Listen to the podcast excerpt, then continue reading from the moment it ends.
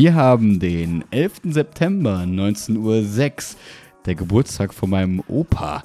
Ähm, wo warst du damals, als die World Trade Center eingestürzt sind, Willi? Das hatten wir in Folge 12 schon mal. Ähm, Absolut. ich saß vorm Fernseher und wollte eigentlich Pokémon oder Digimon gucken und dann lief nicht. Ja, Ja. das fand ich auch voll nervig. Ja, es ist gutes Wetter. Es ist äh, eine, eine gute Zeit. Ich komme ein bisschen aus dem Freizeitstress. Irgendwie habe ich so gemerkt, also kennst du diese Treffen, die man so, also wo man sich so mit Leuten trifft, Mhm. die man so gefühlt einmal im Quartal oder sogar vielleicht einmal im halben Jahr nur sieht, wo man sich halt voll drauf freut. Das Problem ist, die bündeln sich gerade auf die nächsten drei Tage. Mhm. Also Mhm, irgendwie mhm, mhm. morgen mit den Bio-Buddies, Dienstag, äh, also heute mit den Leichtathleten, Dienstag mit ähm, Hanna aus dem Ref, Ja. Mittwoch ähm, mit den Flowseekers abends, so Flowseekers and Friends mäßig. Also diese ganzen, die man eigentlich immer so verteilt mal irgendwo hat, habe ich jetzt irgendwie so durchgängig. Und als mir ähm, eine ne Freundin quasi am Donnerstag so gefragt hat, wann können wir mal telefonieren, war ich so, ja, nächste Woche Donnerstag. Und das war so, wo ich gedacht habe, fuck. Sorry, ich will weniger fluchen. Schade. Ähm, ich habe einfach wirklich durchgängig. Und ich habe es auch so geplant, so, okay, ich habe bis 16 Uhr Schule, dann kann ich um 17 Uhr in Köln sein, um mich damit zu treffen. Dann passt das genau mit 19 Uhr Yoga und so. Mhm. äh, Und wirklich so alle kleinen, so Tetris-mäßig habe ich alle Zeitslots so zugepackt, dass ich so denke, ja, ich freue mich da irgendwie drauf, ist okay. Ja, aber ja. ich merke dann auch immer Erschöpfung davon. Ähm, ja, das ist irgendwie so ein Zwiespalt, ne? Aus, man freut sich dann auf diese Termine und freut sich darüber auch, aber merkt dann irgendwann, dass man auch vielleicht nicht mehr die Kraft hat für alles. Dann, ich Mittwochabend beim Buddy Bash mit den Flowseekers, wenn ich dann nicht so gut in Erdkunde bin, habe ich eine Ausrede. Genau, was nur an deinem Freizeitstress liegen muss und nicht an anderen Dingen. Ja, Absolut. Ja. ja. Krass, ja, klingt, äh, klingt nach meinen früheren Urlauben, weil die waren auch immer so strukturiert.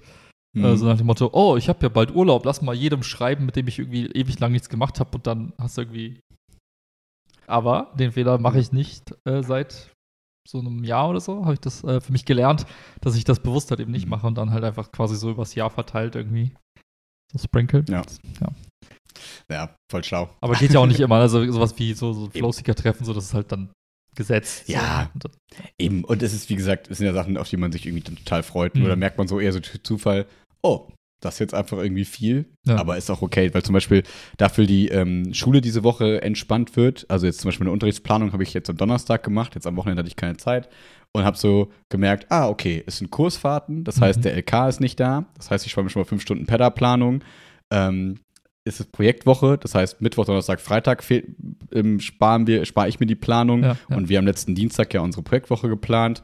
Ähm, und das heißt, ich unterrichte jetzt nur zwei Stunden LK Bio, zwei Stunden PEDA-EF und drei Stunden PEDA-EF im HBG. Das heißt, das ist schnell geplant gewesen und deswegen wird das Unterrichten auch diese Woche halt entspannter und die Mhm. Projektwoche wird ja auch entspannt und cool. So, deswegen, das ist so ein bisschen der Kontrast zu rund um die Uhr eigentlich Action, aber die Zeit, die ich dann in den Sachen bin, ist halt dann irgendwie cool und Mhm. entspannter. ja. Ja, ja, ja. Nice, nice, nice.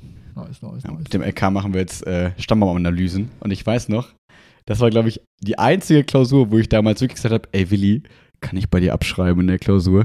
Ich habe nichts verstanden. Also diese Stammbaumanalyse hat mich so fertig gemacht, deswegen ich auch meine ganze Schulzeit immer abgestempelt hatte, dass ich ähm, Genetik doof finde. Und jetzt, wo ich es Mhm, aber mhm. unterrichte, denke ich mir so, das ist voll geil. Das ist eigentlich voll cool und voll Sherlock Holmes-mäßig spannend und voll interessant und Mhm. so.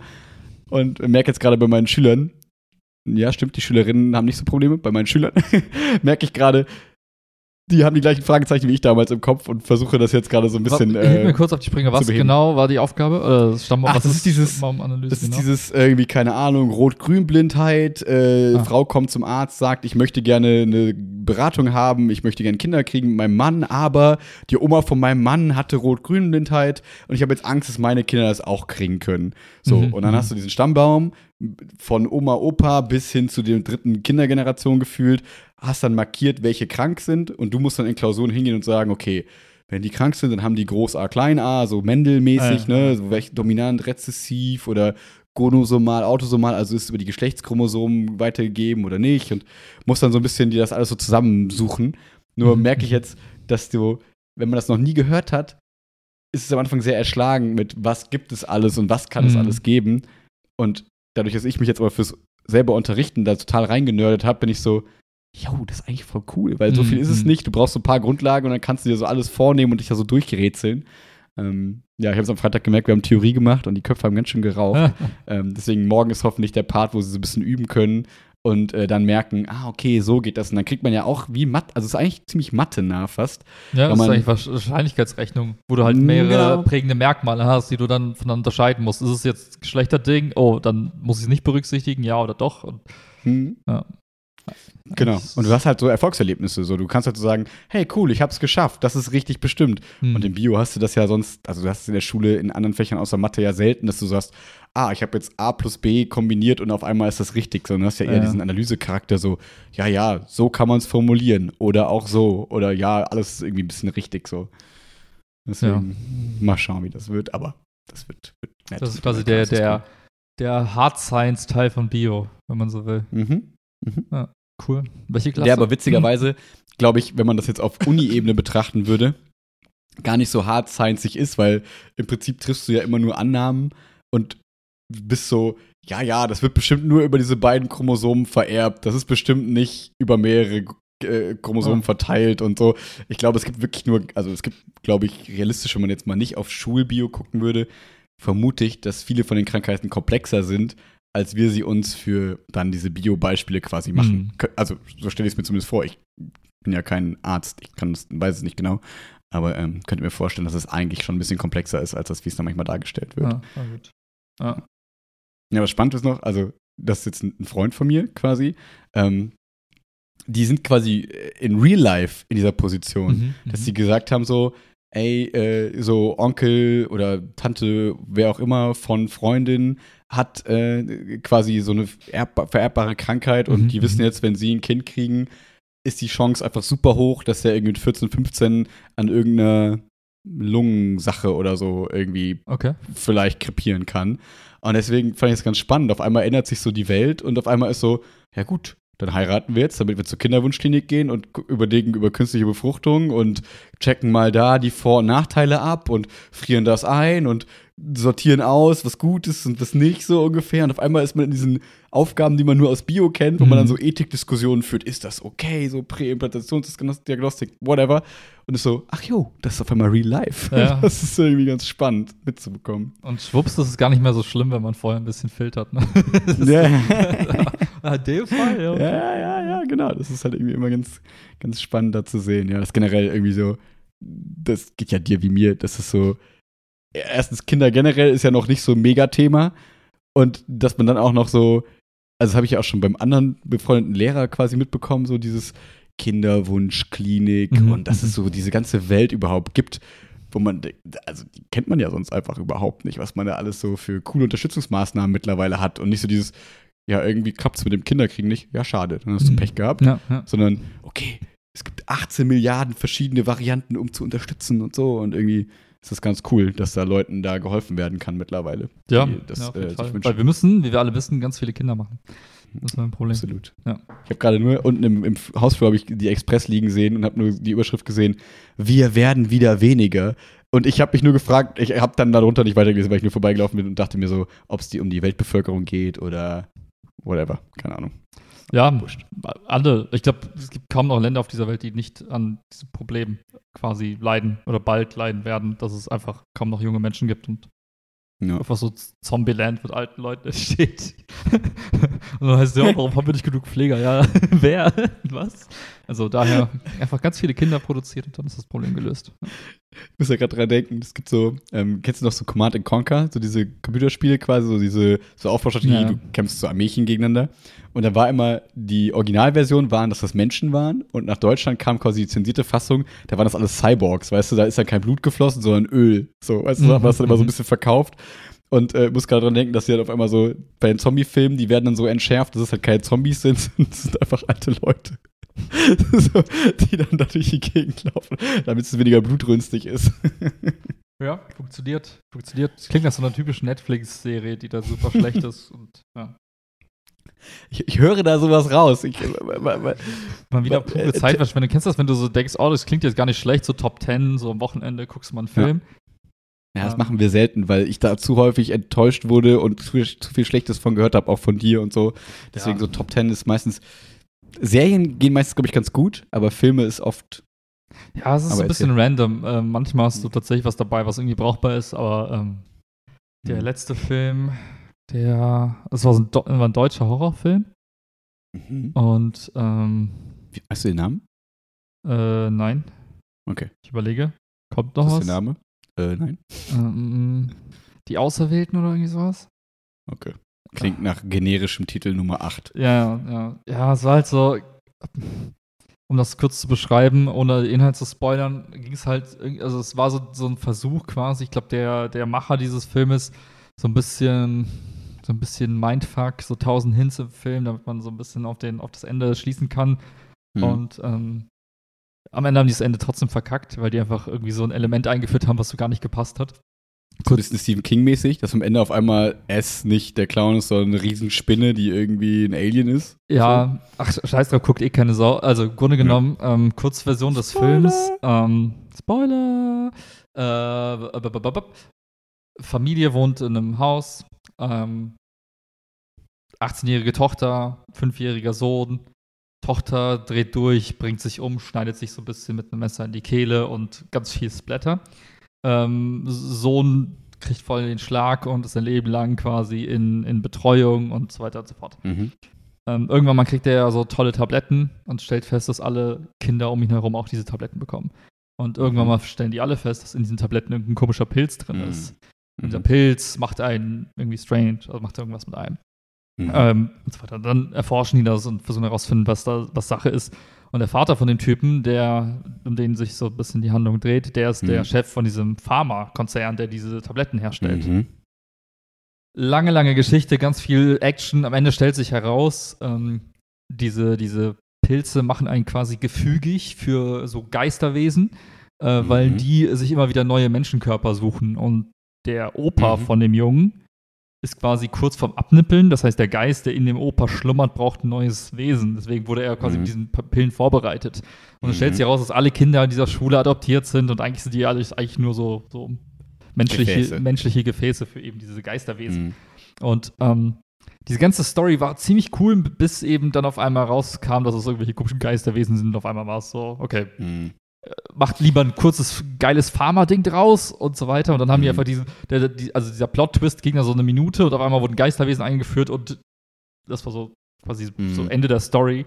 Und ich dachte mir so, ja, okay, das ist so nett, aber irgendwie hat so ein Mhm. bisschen die Spannung am Ende dann gefehlt. Ich überlege gerade, ob das ein, ähm, ein Remake ist, weil ich meine, es gibt schon einen Film, der heißt Die Auserwählten und irgendwie ist es ähnlich. Also da gibt es auch, geht's auch um so Kinder, die irgendwie vorbereitet werden, aber ich glaube, die haben dann irgendwie so ein bisschen Superkräfte oder irgendwie sowas. Bin mir nicht mehr ganz sicher. Aber gibt das, ich glaube, das ist so ein, so ein Film aus der Zeit unserer Eltern vielleicht sogar so. Keine Ahnung. Kann sehr gut sein. Ich habe das Gefühl, bei. Horrorfilmen ist sowieso Oder? jeder zweite Film Ja. ein Remake von einem Film aus den 80ern oder so. Also Ja. Und Oder- die ganz wenigen, die halt richtig gut sind, so Ja. die original, originell sind dann, ja. es kam halt so ein bisschen Halloween-Stimmung auf, weil äh, gefühlt jetzt so, weiß nicht, so der Mhm. Herbst so langsam äh, reinkommt mit, mit, mit dem Wetter, es wird früher dunkel. Dann war es so, ja, okay, lass mal einen Horrorfilm gucken, aber ja. Ja. Ja. Ich, ich habe noch so ein paar gute auf, auf Lager, die ich euch mal empfehlen kann, glaube ich. ja gerne dann für tatsächlich Halloween. Ähm, Ja, lass da davor in der Folge können wir noch mal ein bisschen unsere Top. Haben wir, glaube ich, letztes Mal auch schon gemacht, aber ich glaube, da ist mir ein Name nicht eingefallen, der wichtig ist, den ich jetzt noch mal nachliefern kann, wo ich mich letztes Mal den Trailer gesehen habe, dachte mir, was für ein guter Film. Hm. The Empty Man war es, genau. The Empty Man. So, jetzt fällt mir wieder ein. Guckt The Empty Man. Fand ich richtig, richtig gut. Richtig gut. Gut. Ist so ein bisschen Horror-Thriller, ne? Also nicht Horror-Splatter, sondern Ja, eher so ja. spannender Horrorfilm, die ich eh mal cooler finde als irgendwie Splatter-Matter. Ja, so. ja. Aber ähm, der war, der war sehr gut. Ähm, ja, wie war deine Woche, Mann? Richtig chillig, Alter. Ja, War so eine geile Urlaubswoche. Gute Kombination aus ähm, Dinge im Haushalt erledigen, die man so einmal im Jahr macht. Und ähm, einfach viel, Mhm. Was ist bei dir so? viel Zeit Wäsche waschen. Shit, wär's. Wäre richtig geil. Stell dir vor, man müsste einmal im Jahr Wäsche waschen. Oh, das wäre so ein. Traum. Ähm, nee, es waren so geile Dinge wie ähm, so äh, das gesamte Badezimmer kärchern. Hm. Stimmt, wie hat das funktioniert? Gadget Time. Das ist gut. Willy's Gadget Time. Ähm, also ich muss sagen, ähm, es gibt zwei Milliarden Modelle von, von diesen Dampfreinigern. So. Mhm. Und ich glaube, man darf nicht der Illusion verfallen, dass jedes Modell sich so anfühlt wie so dieses Ding bei der Waschanlage, um sein Auto zu. Äh, Mhm. Also es ist eben kein Hochdruck-Wasserstrahl, sondern es ist halt Dampfstrahl.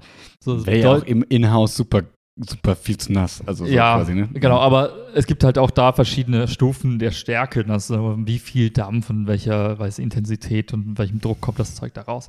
So, und ich glaube, das, was man so für den normalen Hausgebrauch daher kriegt, ist es halt nicht dafür da, um halt Schimmelflecken oder irgendwas ekliges, was halt ne, sich eingebrannt hat, wegzukriegen, sondern es ist halt eben dafür da, halt so Seifenreste zu lösen und halt Mhm. äh, sowas wie in, beim Toilettensitzen, ja, so Schrauben, wo halt der Sitz drauf Ja. geschraubt ist auf dem Porzellan, da halt, Mhm. da kommst du halt mit, mit Tüchern und so ja nicht so wirklich dran, aber mit Ja. so einem Dampfreiniger kannst du halt das eklige Schmodderzeug da so richtig geil so Mhm. rauspusten.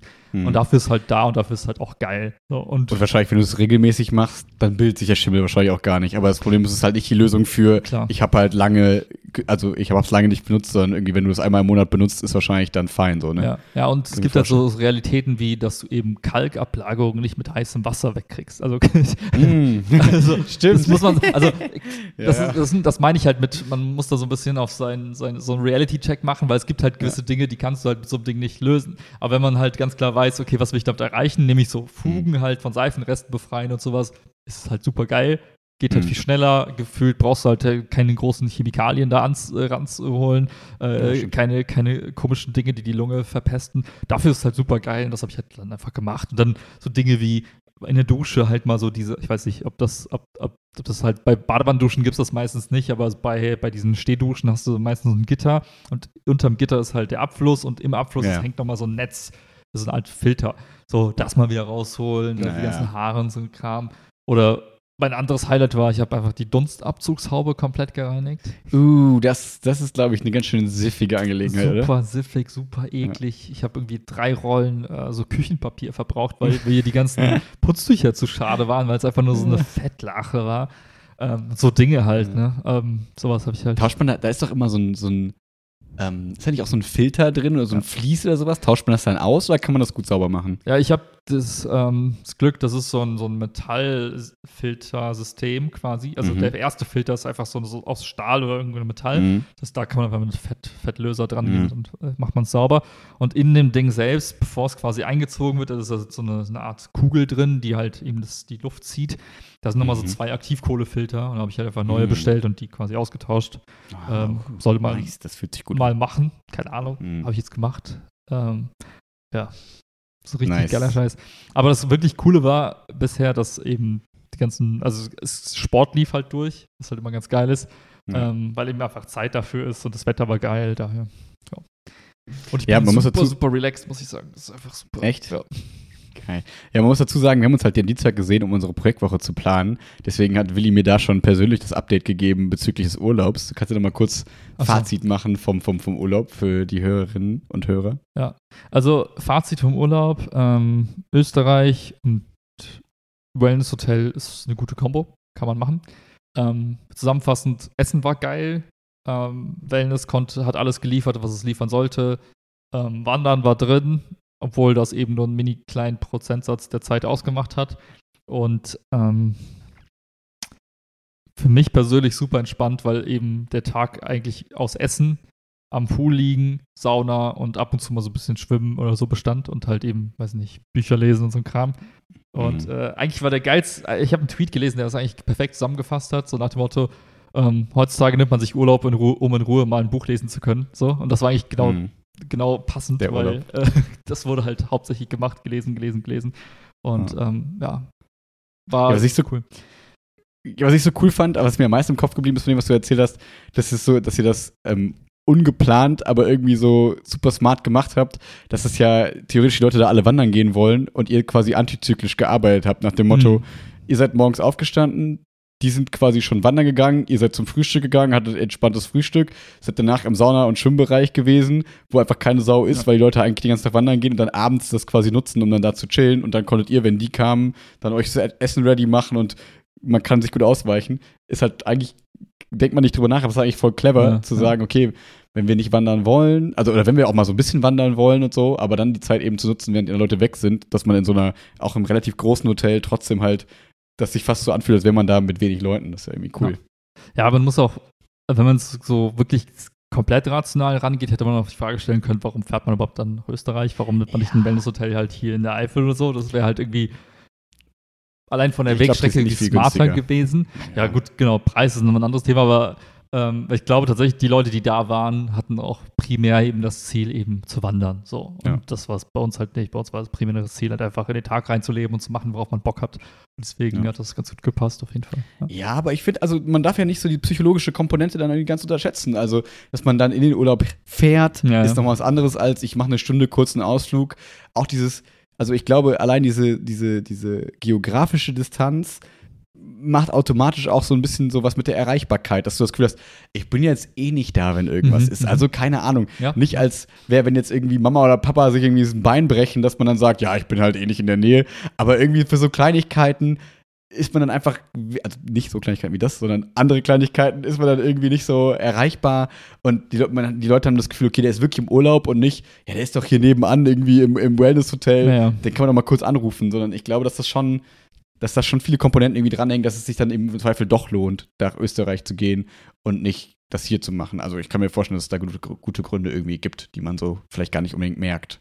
Ja, das auf jeden Fall. Also ich meine, das ist auch nochmal was anderes, wenn du eben eine andere, sich eine unbekannte Kulisse vor der Haustür hast. Ja, ja. Ich meine, fairerweise, ne, wenn man jetzt hier ins Sauerland oder in die Eifel fährt oder sonst wohin, dann siehst du halt so einen Wald, der sieht ungefähr aus wie die Warner Heide. Das ist dann, ne, das hat nicht so einen Mhm. Unterschied. Aber da war es halt so, du liegst im Bett, guckst aus dem Fenster und siehst halt einfach so richtig geilen Berg vor dir. Denkst du, ja, ich habe das Gefühl, etwas ist, also als würde man sich Ja. so einen geilen Bildschirmhintergrund auf dem, auf dem PC einstellen und guckt da so rüber und nur halt in echt. Und das war halt, ja, das macht auch schon mal was Ja. mit einem. Plus eben die Komponente, dass du auf Leute triffst, die halt in dem Fall Stimmt. einen anderen Dialekt sprechen oder halt irgendwie, wo du halt so merkst, irgendwie ist es ein bisschen anders und das macht es halt irgendwie ganz cool. Ähm, aber, Ja. ja. Ja, ich glaube auch fürs eigene Gefühl eben dieses nicht, ah, ich könnte ja auch theoretisch, wenn wir was vergessen, kann ich mal kurz nach Hause fahren und das irgendwie machen. Ist so. nicht. Ich hatte meine Hautcreme vergessen. Ah. Das erste, ich muss sagen, das war das erste Mal, dass ich beim Packen einen Fehler gemacht habe. also, Einen entscheidenden Fehler. nee, wirklich. Also so eine Sache, Ja. wo du dir denkst, so, ich habe mich, ich hab mich wirklich geärgert, weil ich so dachte, ah, sowas passiert mir sonst nicht. Weißt du? Mhm. Ja. Aber hatten die ein gutes Ersatzprodukt da oder brauchst du dann, weil ihr so viel gesaunt habt, gar nicht unbedingt die Hautcreme? Äh, wir hatten in, in dem Gesamt, sag mal, in dem gesamten Koffer Mhm. noch zufällig eine andere Hautcreme da, die funktionierte. Ja, weil bei mir ist es immer so, jetzt kommt hier der, der alte Leute-Sauna-Talk. Aber äh, wenn ich mit Chiara mal Mediterraner bin, Chiara ist danach auch so alle möglichen Cremes und so weiter und so Mhm. fort. Ich bin mir so, ey, ich habe das Gefühl, ich bin mal richtig alles los. Ich habe keinen Bock jetzt auf dieses, auf diese Ja. Haut alles schon so drauf. zu- Aber wahrscheinlich macht das keinen Sinn, weil eigentlich ist sie wahrscheinlich danach ziemlich strapaziert und man sollte eigentlich vielleicht noch irgendwas nachcremen. Aber irgendwie in meinem Kopf macht das, denke ich mir immer so, ich liebe das dann einfach, das alles zu ignorieren und zu sagen, nein, jetzt Mhm. ist hier Reinigungszeit. Ja. Ich habe das immer danach gemerkt, nach, also nach, also tagsüber während den Saunagängen und so weiter, alles cool. Wenn ich dann Mhm. abends aber aus der Dusche kam, warum auch immer, Mhm. hatte ich dann so das Gefühl, boah, irgendwie zieht es so ein bisschen die Haut. Also die war dann so trocken, Mhm. dass so und ich gedacht, komm, ein bisschen was geht drauf. Und Ja, ich würde ich würd gerne mal irgendwann mit einer Kosmetikerin oder Kosmetiker oder keine Ahnung, Pharma-Menschen irgendwann mal sprechen, weil ähm, mich mich würde interessieren, ob dieses, ähm, das Gerücht, äh, also ob das Gerücht wahr ist oder ob es kein Gerücht ist, die Theorie, whatever, ähm, dass wenn wir quasi nichts auf die Haut schmieren, dann der Körper sich auch nicht daran gewöhnt und wenn wir das halt zu viel machen und es daran gewöhnen, dann verzichtet der Körper darauf, quasi bestimmte Dinge zu produzieren, Fett, what- whatever, und dann brauchst du es auch irgendwann. So, genauso wie bei, gibt es ja auch immer diese Leute, die sagen, ich habe noch nie in meinem Leben Shampoo benutzt, mir reicht Wasser und es funktioniert. Und keine Ahnung, ich glaube nicht, dass alle Leute lügen, aber vielleicht gibt es auch Menschen, die brauchen es eher und weniger. Und keine Ahnung, ich, das ist für mich so eine Branche, wo ich einfach so denke, okay, mir kann jemand erzählen, was er will. Ich glaube das alles oder eben nicht. Ja, also ich habe ja. keinen Schimmer, wie das, wie, wie ich, Kosmetik ich habe da eine. Theorie zu und ich glaube, dass Mm. ein, Mensch, der sich mit Kosmetik auskennt, das nicht beantworten kann, weil eben andere äh, Lifestyle-Faktoren erheblichen Einfluss darauf haben, ob das eben funktionieren kann und nicht. Und ich glaube, der wichtigste Ernährung Punkt wäre so, halt meinst du? Ernährung, aber insbesondere halt eben Duschen. Ne? Und wenn du halt eben darauf Mhm. nicht verzichten möchtest, eben jeden Tag zu duschen, dann ist, ich weiß, also ich glaube halt, die Haut braucht halt Zeit, um eben diese ganzen Protektionsmechanismen aufzubauen, eben halt eine Fettschicht irgendwie. Und ich glaube, das Mhm. geht halt nicht, wenn du jeden Tag irgendwie, insbesondere wenn du dann zweimal am Tag oder sowas noch duscht und dir dann Mhm. eben noch so Seife und so reinknallst, die halt das komplette Fett, Mhm. Fett und alles, was dein Körper produziert hat, nochmal wegwischt. Ich glaube, da müsste man quasi so eine Combo machen aus, ich weiß nicht, ich gehe irgendwie alle drei Tage nur duschen vielleicht und dann halt eben halt auch nicht mit dem aggressivsten Anti-Schuppen-Shampoo, was irgendwie das über das Gesicht läuft. Plus, ich Mhm. ernähre mich äh, ordentlich, habe einen perfekten Schlaf und so weiter. Mhm. Und dann kann man Ja, wahrscheinlich, die wahrscheinlich. Haut abgewöhnen, sich irgendwie an, an, an, ähm, an so Cremes irgendwie zu klammern. Aber ich glaube, Mhm. wenn du halt nur fragst, kann ich die Creme weglassen und dein Lifestyle Ja, ändert sich ja, aber ja, null, wahrscheinlich. dann wird es, glaube ich, schwierig.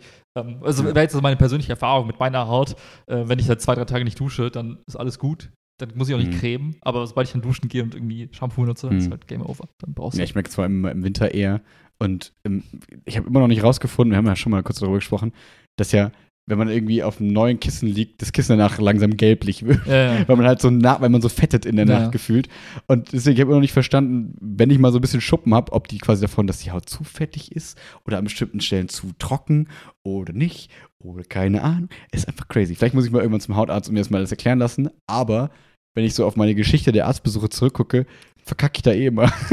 und dann frage ich da irgendwas und sage, ja, ja, war so, war so. Ja, das- und dann gehe ich da Ding raus ist- und habe nichts gelernt.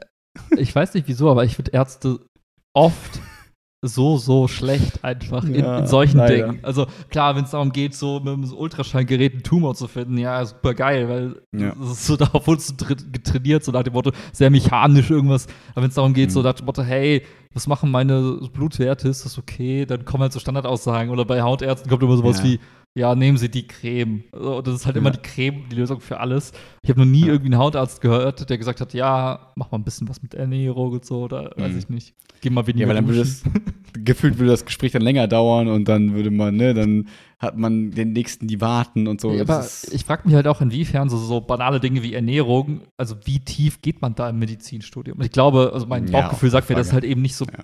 eben der Fokuspunkt. So. Und dann wahrscheinlich. heute einen Tweet gelesen, der perfekt alles zusammengefasst hat, so nach dem Motto, die sechs besten Ärzte, Sonne, Schlaf und noch ein paar andere Dinge. Ja, ja. Aber, ja, genau. Übungen, hier Training und so weiter. Ja. hm. Ja, aber apropos Training, ich kann dir mal von, ähm, ich überlege gerade, haben wir noch was zu der letzten Woche? Nö, ne? Also, Nee. ähm, ich war äh, gestern, äh, also bei mir steht jetzt ja fest, ich weiß nicht, ob wir das schon festgemacht gesagt haben, ne, dass wir nach Ägypten fliegen quasi in den Herbstferien. Trotz ein moralisches Dilemma und dann genau, ich, gucken. aber wir haben uns dafür quasi entschieden. gut. Und da habe ich wieder so crazy Sachen gelernt, wie zum Beispiel, wenn wir sieben Tage geflogen wären, hätte es irgendwie 200 Euro mehr gekostet, als wenn wir zehn Tage dahin gehen. Und ich so, ich verstehe alles nicht mehr, keine Ahnung. also, weil das dann irgendwie nicht von Sonntag zu Sonntag, sondern irgendwie Ach so, von okay, dass der Flug, Flug dann günstiger wird. Montag, ne? Ja, aber dass das so krasse Auswirkungen hat. Also, dass dann selbst drei Nächte mehr im Hotel nicht das aufwiegen, was das, also das ist ah, für mich irgendwie völlig Mhm, crazy mhm. einfach. Ähm, und, ähm, also, wie kann ich das jetzt erklären, ohne dass es mega bescheuert wie er klingt? Also, bei, bei diesem Hotel soll anscheinend ein cooles Riff davor sein, ähm, wo man auch wirklich cool tauchen kann, quasi. Ja, ja. Ähm, und ich habe mit Chiara vor drei Jahren oder so, als wir in Kroatien waren, ähm, haben wir ja da auch so ein bisschen mal im Wasser so ein bisschen rumgeschnorchelt und irgendwie als jemand, der sonst mega Wasser, was ging voll affin, Wasser defin. Der, der sonst ein Delfin ist, ja. Ja, genau. Also das Gegenteil von affin, also irgendwie, ich bin kein großer Wasserfreund. So. Ähm, um, eher ein Wasserangsthase, Hydrophob. könnte man sogar sagen. Ja, genau, ich bin sehr hydrophob. Das trifft es eigentlich sehr gut. Und ich brauche ein Surfbrett, um meine Akzeptanz bezüglich Wasser zu erhöhen. Da bin ich ein besserer Proton-Akzept, whatever. Egal. Auf jeden Fall, ähm, habe ich ja schon mal beim Surfen so ein bisschen erzählt, dass ich eigentlich Wasser total schwierig finde Mhm. und irgendwie alles unter mir gruselig und whatever, aber sobald Surfen da ist, kriegst du mich nicht mehr aus dem Wasser, weil ich so Bock darauf habe, irgendwie auf diese Action. So. Mhm, mhm. Und ähm, genau, durch diesen, diesen Spaß mit dem bisschen rumschnorcheln und so, habe ich einfach mal so gegoogelt, so, ähm, naja, irgendwie äh, tauchen und so. Und dann dachte ich so, ja, aber so mit Flasche tauchen ist auch einfach, das ist so ein bisschen wie Windsurfen und Kitesurfen. Da brauchst du so einen Rucksack an Equipment und whatever. Und dachte, das ist irgendwie, also das weiß ich nicht, ob das sowas für mich ist irgendwie. Mhm, mhm. Aber bin dann noch mal so ein bisschen mehr Richtung dieses Apnoe-Tauchen oder Freediving quasi gekommen und dachte mir so, Moment, das ist nun Schnorchel und Flossen? Und dann tauchst du da rum. Mhm. Luft anhalten hat dir schon als Kind immer Spaß gemacht. So Streckentauchen war immer schon geil. Ja, cool. Guckst du mal. Und dann haben wir so einen Tauchkurs gefunden. Also habe ich so einen Tauchkurs gefunden. Und da dachte ich so, Mhm. ja, ja. Also wie immer diese weirden Rechtfertigungscycle, so nach dem Motto, wir machen einen Urlaub zum Entspannen, wo man dann theoretisch tauchen kann. Wir brauchen einen Tauchkurs. Logo, ja, klar. So, und dann habe ich geguckt und dann habe ich einen gefunden für gestern, ähm, für Samstag quasi. So ein Freediving-Kurs quasi in Siegburg, da im Dive for Life. Das ist der Tauchturm vom Octopusbad, ähm, das genau neben dem Fitnessstudio ist, wo wir damals quasi Ja, Breakdance ja. gemacht haben. In meiner Vergangenheit habe ich übrigens gedacht, dass wir im Schwimmbad das hatten. Ich habe das gar nicht mehr gecheckt, dass das Mhm. getrennte Gebäude sind. So. Ähm, aber als ich da war, habe ich es dann wieder gesehen. Das war irgendwie ein gute, guter Throwback. Ähm, so. Und bei dem Buchen hat man dann, also erst habe ich beim Dive for Life gebucht und dann war war es so, ja, leider haben wir nicht genug Plätze mehr, wir können erst wieder im November was anbieten. Dann meinte ich so, ja, Ja, gut, ja. das lohnt sich ja dann nicht mehr so für meine Planung, ne? Und äh, habe dann noch mal so ein bisschen gegoogelt und habe dann irgendwie so Apnea College gefunden und dann habe ich da so runtergescrollt, habe so nach dem Termin geguckt und habe gesehen, okay, der 10. soll es sein. Mhm. Tauchkursleiter ist Lukas Müller. So. Und dann dachte ich so, ja, keine Ahnung. Hab ich aber da draufgeklickt, dann stand da so, Lukas Müller taucht mit Haien, bla. Und ich habe mir so, ja, komm, irgendwie so ein bisschen rumgepose, whatever, was da auch immer stehen mag. Ich kenne niemanden und so weiter. Mhm. So. Mhm. Und so, und jetzt kommen wir zu der langen Hinleitung. Jetzt äh, kommen wir da an und äh, dann sollten wir, haben wir uns da unten getroffen, irgendwie in, dem, in so einem Hotel neben Octopus und haben da unten so ein bisschen Theorie gemacht, also kurz zum Kurs. Wir haben uns um 10 getroffen, haben quasi bis 5 Theorie gemacht. Äh, also Von, äh, warte mal, sieben von Stunden. 10 bis 5 Theorie. Genau. Aber wir hatten eineinhalb Stunden Mittagspause und so ein bisschen locker Mhm. reinkommen. Also sagen wir mal so vierstündige Theorie wahrscheinlich, könnte man so grob sagen. Ähm, die eigentlich zum Großteil um Atmen ging. Also viel um Atmung. Mhm. Ähm, und danach waren wir vier Stunden quasi tauchen. Also so dreieinhalb Stunden, vier Stunden tauchen im, im Dive for Life für bis neun. Dann waren wir noch da bei der chinesischen Mauer gegenüber mit allen und haben dann da quasi gegessen. Und wir waren Chiara und ich, zwei andere Dudes und der Tauchlehrer. Also Mega wieder so super Gruppe. cool, Ja. genau, wieder cool, kleine Gruppe, was ja einfach schon so gute Voraussetzungen sind. So, und dann waren wir da unten in dieser Lobby und dann waren da die zwei Dudes, die da saßen. Und dann haben die sich schon darüber unterhalten, so gefühlt so, ja, und woher kennt ihr Lukas? Und wir waren so, keine Ahnung, wer? ja, ich habe den Podcast von ihm letztens erst gehört und so weiter. Und dann war ich so, hm, okay, keine Ahnung. Und Ja, Jeder hat die Podcast, Stern-TV das heißt gar nichts. die Sterne, genau, und dann ging es immer so weiter. Und dann so, ja, hab mir die Stern-TV-Doku angeguckt und der andere meinte, ja, ich war mit dem jetzt sieben Wochen, äh, sieben Tage auf den Azoren, irgendwie mit Haien tauchen und so weiter. Und es langsam dämmerte, also man hat so das Glitzern in seinen, in deren Augen so Mhm, gesehen. Ich dachte mhm. mir so, treffen wir gleich einen Star, Mhm, den ich irgendwie mhm. nicht kenne, whatever. So, und ähm, ja, das ist wohl einer der größten deutschen Haiforscher quasi. Mhm. Ähm, der ist 33, ähm, ähm, Biologe quasi, also ähm, genau, und äh, setzt sich quasi ähm, für Naturschutz ein und also so ein, so ein bisschen auch so der klassische Biologe, der für Naturschutz kämpft und jetzt da irgendwie verschiedene Camps aufbaut, Mhm, Speaker mhm. ist, irgendwie vor Leuten und irgendwie Dokus dreht für Stern TV und so weiter mit Kameras und so.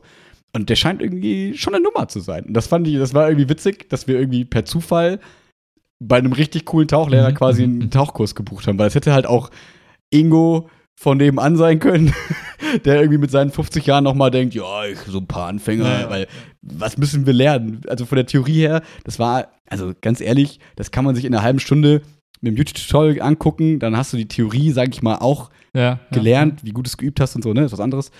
Ähm, aber für so einen ersten, also für den ersten Tauchkurs brauchst du keinen Pro da an der Okay. Seite. So das, so, das ist natürlich schön, also mega cool, aber brauchst du mal nicht. Deswegen, das war schon mal super cool. Und dann kam er auch rein und man hat direkt gemerkt, das ist wirklich so, das kennst du ja so Menschen, die dann, wo man das Gefühl hat, also eine Aura wäre irre übertrieben so ein bisschen, aber Ja, so Leute, die so eine Ausstrahlung, ja. haben. Genau, die so, du merkst, kommen in den Raum, nehmen den Raum so ein und du merkst, okay, von dem, was sie tun, haben die einfach Peil. Mhm, und mhm. der stand schon vor 100 Leuten und keine Ahnung, vor 1000 Leuten und hat da irgendwelche Reden gehalten und so. Und das merkt man einfach. Und das ist irgendwie schon mal ganz spannend, weil Mhm. man dann sehr selber so, wenn man irgendwie alt genug ist, merkt man so, man reflektiert so, merkt so, ah, okay, warum finde ich das gerade cool? Ah, okay, ja, das und deswegen. Und welche Art sehe ich da gerade? Und das ist irgendwie ganz spannend, das so ein bisschen zu analysieren, sein eigenes, sein eigenes Fasziniertsein für Mhm, dann mhm, bestimmte mhm. Personen. Das war irgendwie ganz spannend. Ja, und dann äh, einfach total nettes, nettes Gespräch. Und dann, wie gesagt, Theorie war ganz spannend. Ähm, falls es dich interessiert, kann ich auch kurz ein bisschen erzählen. Ging halt viel so darum, quasi um, äh, dass es darum geht, beim Tauchen einfach möglichst entspannt zu sein, weil du halt weniger Energie verbrauchst, weniger Mhm. Sauerstoff verbrauchst und es geht immer ganz viel um Optimierung von quasi Energie. Mhm. So, Mhm. das heißt, möglichst wenig bewegen müssen, deswegen möglichst effizient bewegen, deswegen auch diese langen Apnoe-Flossen quasi. Ähm, dann äh, viel über Bauchatmung gesprochen, ne? Yoga-Klassiker, so, ne, dass du halt nicht nur in die Brust atmest, Ja. sondern auch wieder lernst, quasi in den Bauch zu atmen, mehr Lungenvolumen generierst und so weiter und so fort. Und so wie ich bin, habe ich mich natürlich vorher großartig vorbereitet mit YouTube-Tutorials und habe schon, nein, also ich habe diesmal mich zurückgehalten, aber habe mal so geguckt, okay, wie lange kannst du eigentlich Luft anhalten? Weil ich, natürlich ist es natürlich peinlich, wenn du da hinkommst und dann irgendwie, also in meinem Kopf ist das peinlich, das ist natürlich nicht peinlich, aber für mich wäre das peinlich, also ich hätte mich unangenehm gefühlt, Mhm. wenn ich da hinkomme und dann so nach 30 Sekunden wieder auftauchen muss und im Prinzip ich gar nicht tauchen kann und Ja, muss. ja. Und dann haben wir mal so ein bisschen getestet und Chiara kam so auf 40 Sekunden, wo sie schon so ein bisschen Sorge hatte, ob das irgendwie dann cool ist mit dem Tauchen. Ja. Und ich kam so auf eine Minute, eine Minute zehn so irgendwie, wo ich so dachte, ja, ohne Training, keine Ahnung, ob das gut ist oder nicht, aber dachte, so eine. Minute klingt nach einer okayen, ähm, ähm, ähm, wie soll ich sagen, okayen Schwelle. Und dann haben wir da so ein bisschen ne, praktiziert, so ein bisschen geübt, so besch- a- verschiedene Atemmethoden und so weiter und so fort. Und dann haben wir uns da in diese Sessel gehangen und ähm, haben dann so ein bisschen gemeinsam quasi geatmet. Mhm. Mhm. Und dann äh, sollten wir halt zwischendurch dann quasi mal die Luft anhalten und so und dann so gucken, wie es läuft. Und jetzt, jetzt fängt der Part an, wo ich leider anfange, ein bisschen anzugeben. Das ist ein bisschen unangenehm. Aber ich muss sagen, ich habe mich lange nicht mehr so ähm, gewertschätzt, das ist das völlig falsche Wort. Ähm, ich hatte lange nicht mehr so ein bisschen Erfolgserlebnisse in Mhm. diese Richtung, ne? weil man ja sonst in seinen Routinen ist und ja, man weiß, man kann ganz okay Volleyball spielen, man kann ganz okay schnell laufen und man, Mhm. kennt irgendwie, man kennt sich einfach sehr. Das war so ein Bereich, wo ich dachte, na gut, da habe ich keinen Schimmer, so wie es eben so läuft. Mhm. Und ähm, das Coole war, so dadurch das, durch das gemeinsame Atmen, so habe ich erst nur erst so gemerkt, weil die anderen beiden Dudes waren halt irgendwie Scuba Diver, also mit Flaschetaucher, Ja. die irgendwie schon 100 Tauchgänge haben und so Experienced Diver, die jetzt aber das Freediven anfangen wollen. Da dachte ich schon so, oh Gott, bist du mit so zwei Pros, die haben auch ihren ganzen Stuff dabei gehabt und äh, also ne, die waren super, super cool, aber ich dachte schon, oh nein, du willst jetzt hier nicht der Lappen sein, der irgendwie Mhm. so auf die Kette kriegt. Natürlich völlig dummes Gefühl, aber hat man halt dann so. Und ähm, genau, und dann, dann haben wir da so geatmet und dann habe ich so gemerkt, hm, die anderen haben schon ausgeatmet. Bei mir geht noch ein bisschen. Du sitzt da mit so einem hardcore blau-roten Kopf, deine Augen schielen in alle Richtungen. Nee, es hat sich wirklich richtig gut angefühlt. Ich musste die ganze Zeit so gähnen und ich war so richtig so ultra entspannt. Also, Mhm. das habe ich ja schon gemerkt, wenn ich jetzt hier mit der, mit der Uhr mal meinen Ruhepuls checke und so. Da kam letztes Mal so diese Meldung: Achtung, Sie sind beim Ruhepuls von 43 im Schlaf, wo ich schon so dachte, muss ich zum Arzt? Ich weiß nicht, ist vielleicht Mhm, gruselig. Aber ich habe echt einen recht, richtig niedrigen Ruhepuls, irgendwie so um die 55, 54, Mhm, was halt mhm. super chillig ist. Äh, habe aber auch einen sehr hohen Hochpuls bei Belastung irgendwie Ja. ähm, wenn ich mich anstrenge. So, und deswegen, um das ein bisschen aufzulösen, ich habe es dann am Ende geschafft, 2 Minuten 45 Luft anzuhalten. Und ich dachte, das ist irgendwie cool Alter, von einer Minute. voll krass. Ähm, das war irgendwie cool, ja. Und ich dachte so, ah, da geht noch mehr. Also das, das ist noch nicht das Ende der Fahnenstange. Ähm, und auch Chiara hat es geschafft, 1 Minute 20 die Luft anzuhalten quasi. Also, das, also quasi auch fast verdoppelt. Nur durch, also nicht, weil wir dann irgendwie krass was gemacht haben, sondern einfach nur durch Entspannung, durch die Atmung, Ja. durch die Sicherheit, dass man da halt weiß, okay, weil wir haben auch ganz viel über so Blackouts gesprochen nach dem Motto, ja, kann halt sein, dass du ohnmächtig wirst, aber ist nicht schlimm, du wachst danach sofort wieder auf und du sitzt hier easy im Sessel, also ist Ja, egal. ja. Und das ist erst ein Problem, wenn du dann vier Minuten weg bist, aber das bist du nicht und so weiter und so fort. Und dann dachte man so, okay, dann gucken wir mal, was die Grenzen so sind. Das war irgendwie ganz spannend. So, das war so der erste kleine spannende Moment irgendwie. ähm. Live Blackout im Podcast. ähm, so, und dann ging es äh, langsam äh, Richtung quasi Richtung Tauchen. Und Mhm. da muss ich muss zugeben, das war dann schon irgendwie 17, 18 Uhr und man war so, boah, ich bin ganz schön fertig, weil der ist langsam ganz schön lang, der Tag. Mhm, und mhm. boah, keine Ahnung, ob jetzt kommt erst der, der, der herausfordernde Part quasi so richtig. Ähm, und genau, und währenddessen war er halt wirklich super cool, hat super, also man hat einfach gemerkt, er hat Peil von dem, was er tut.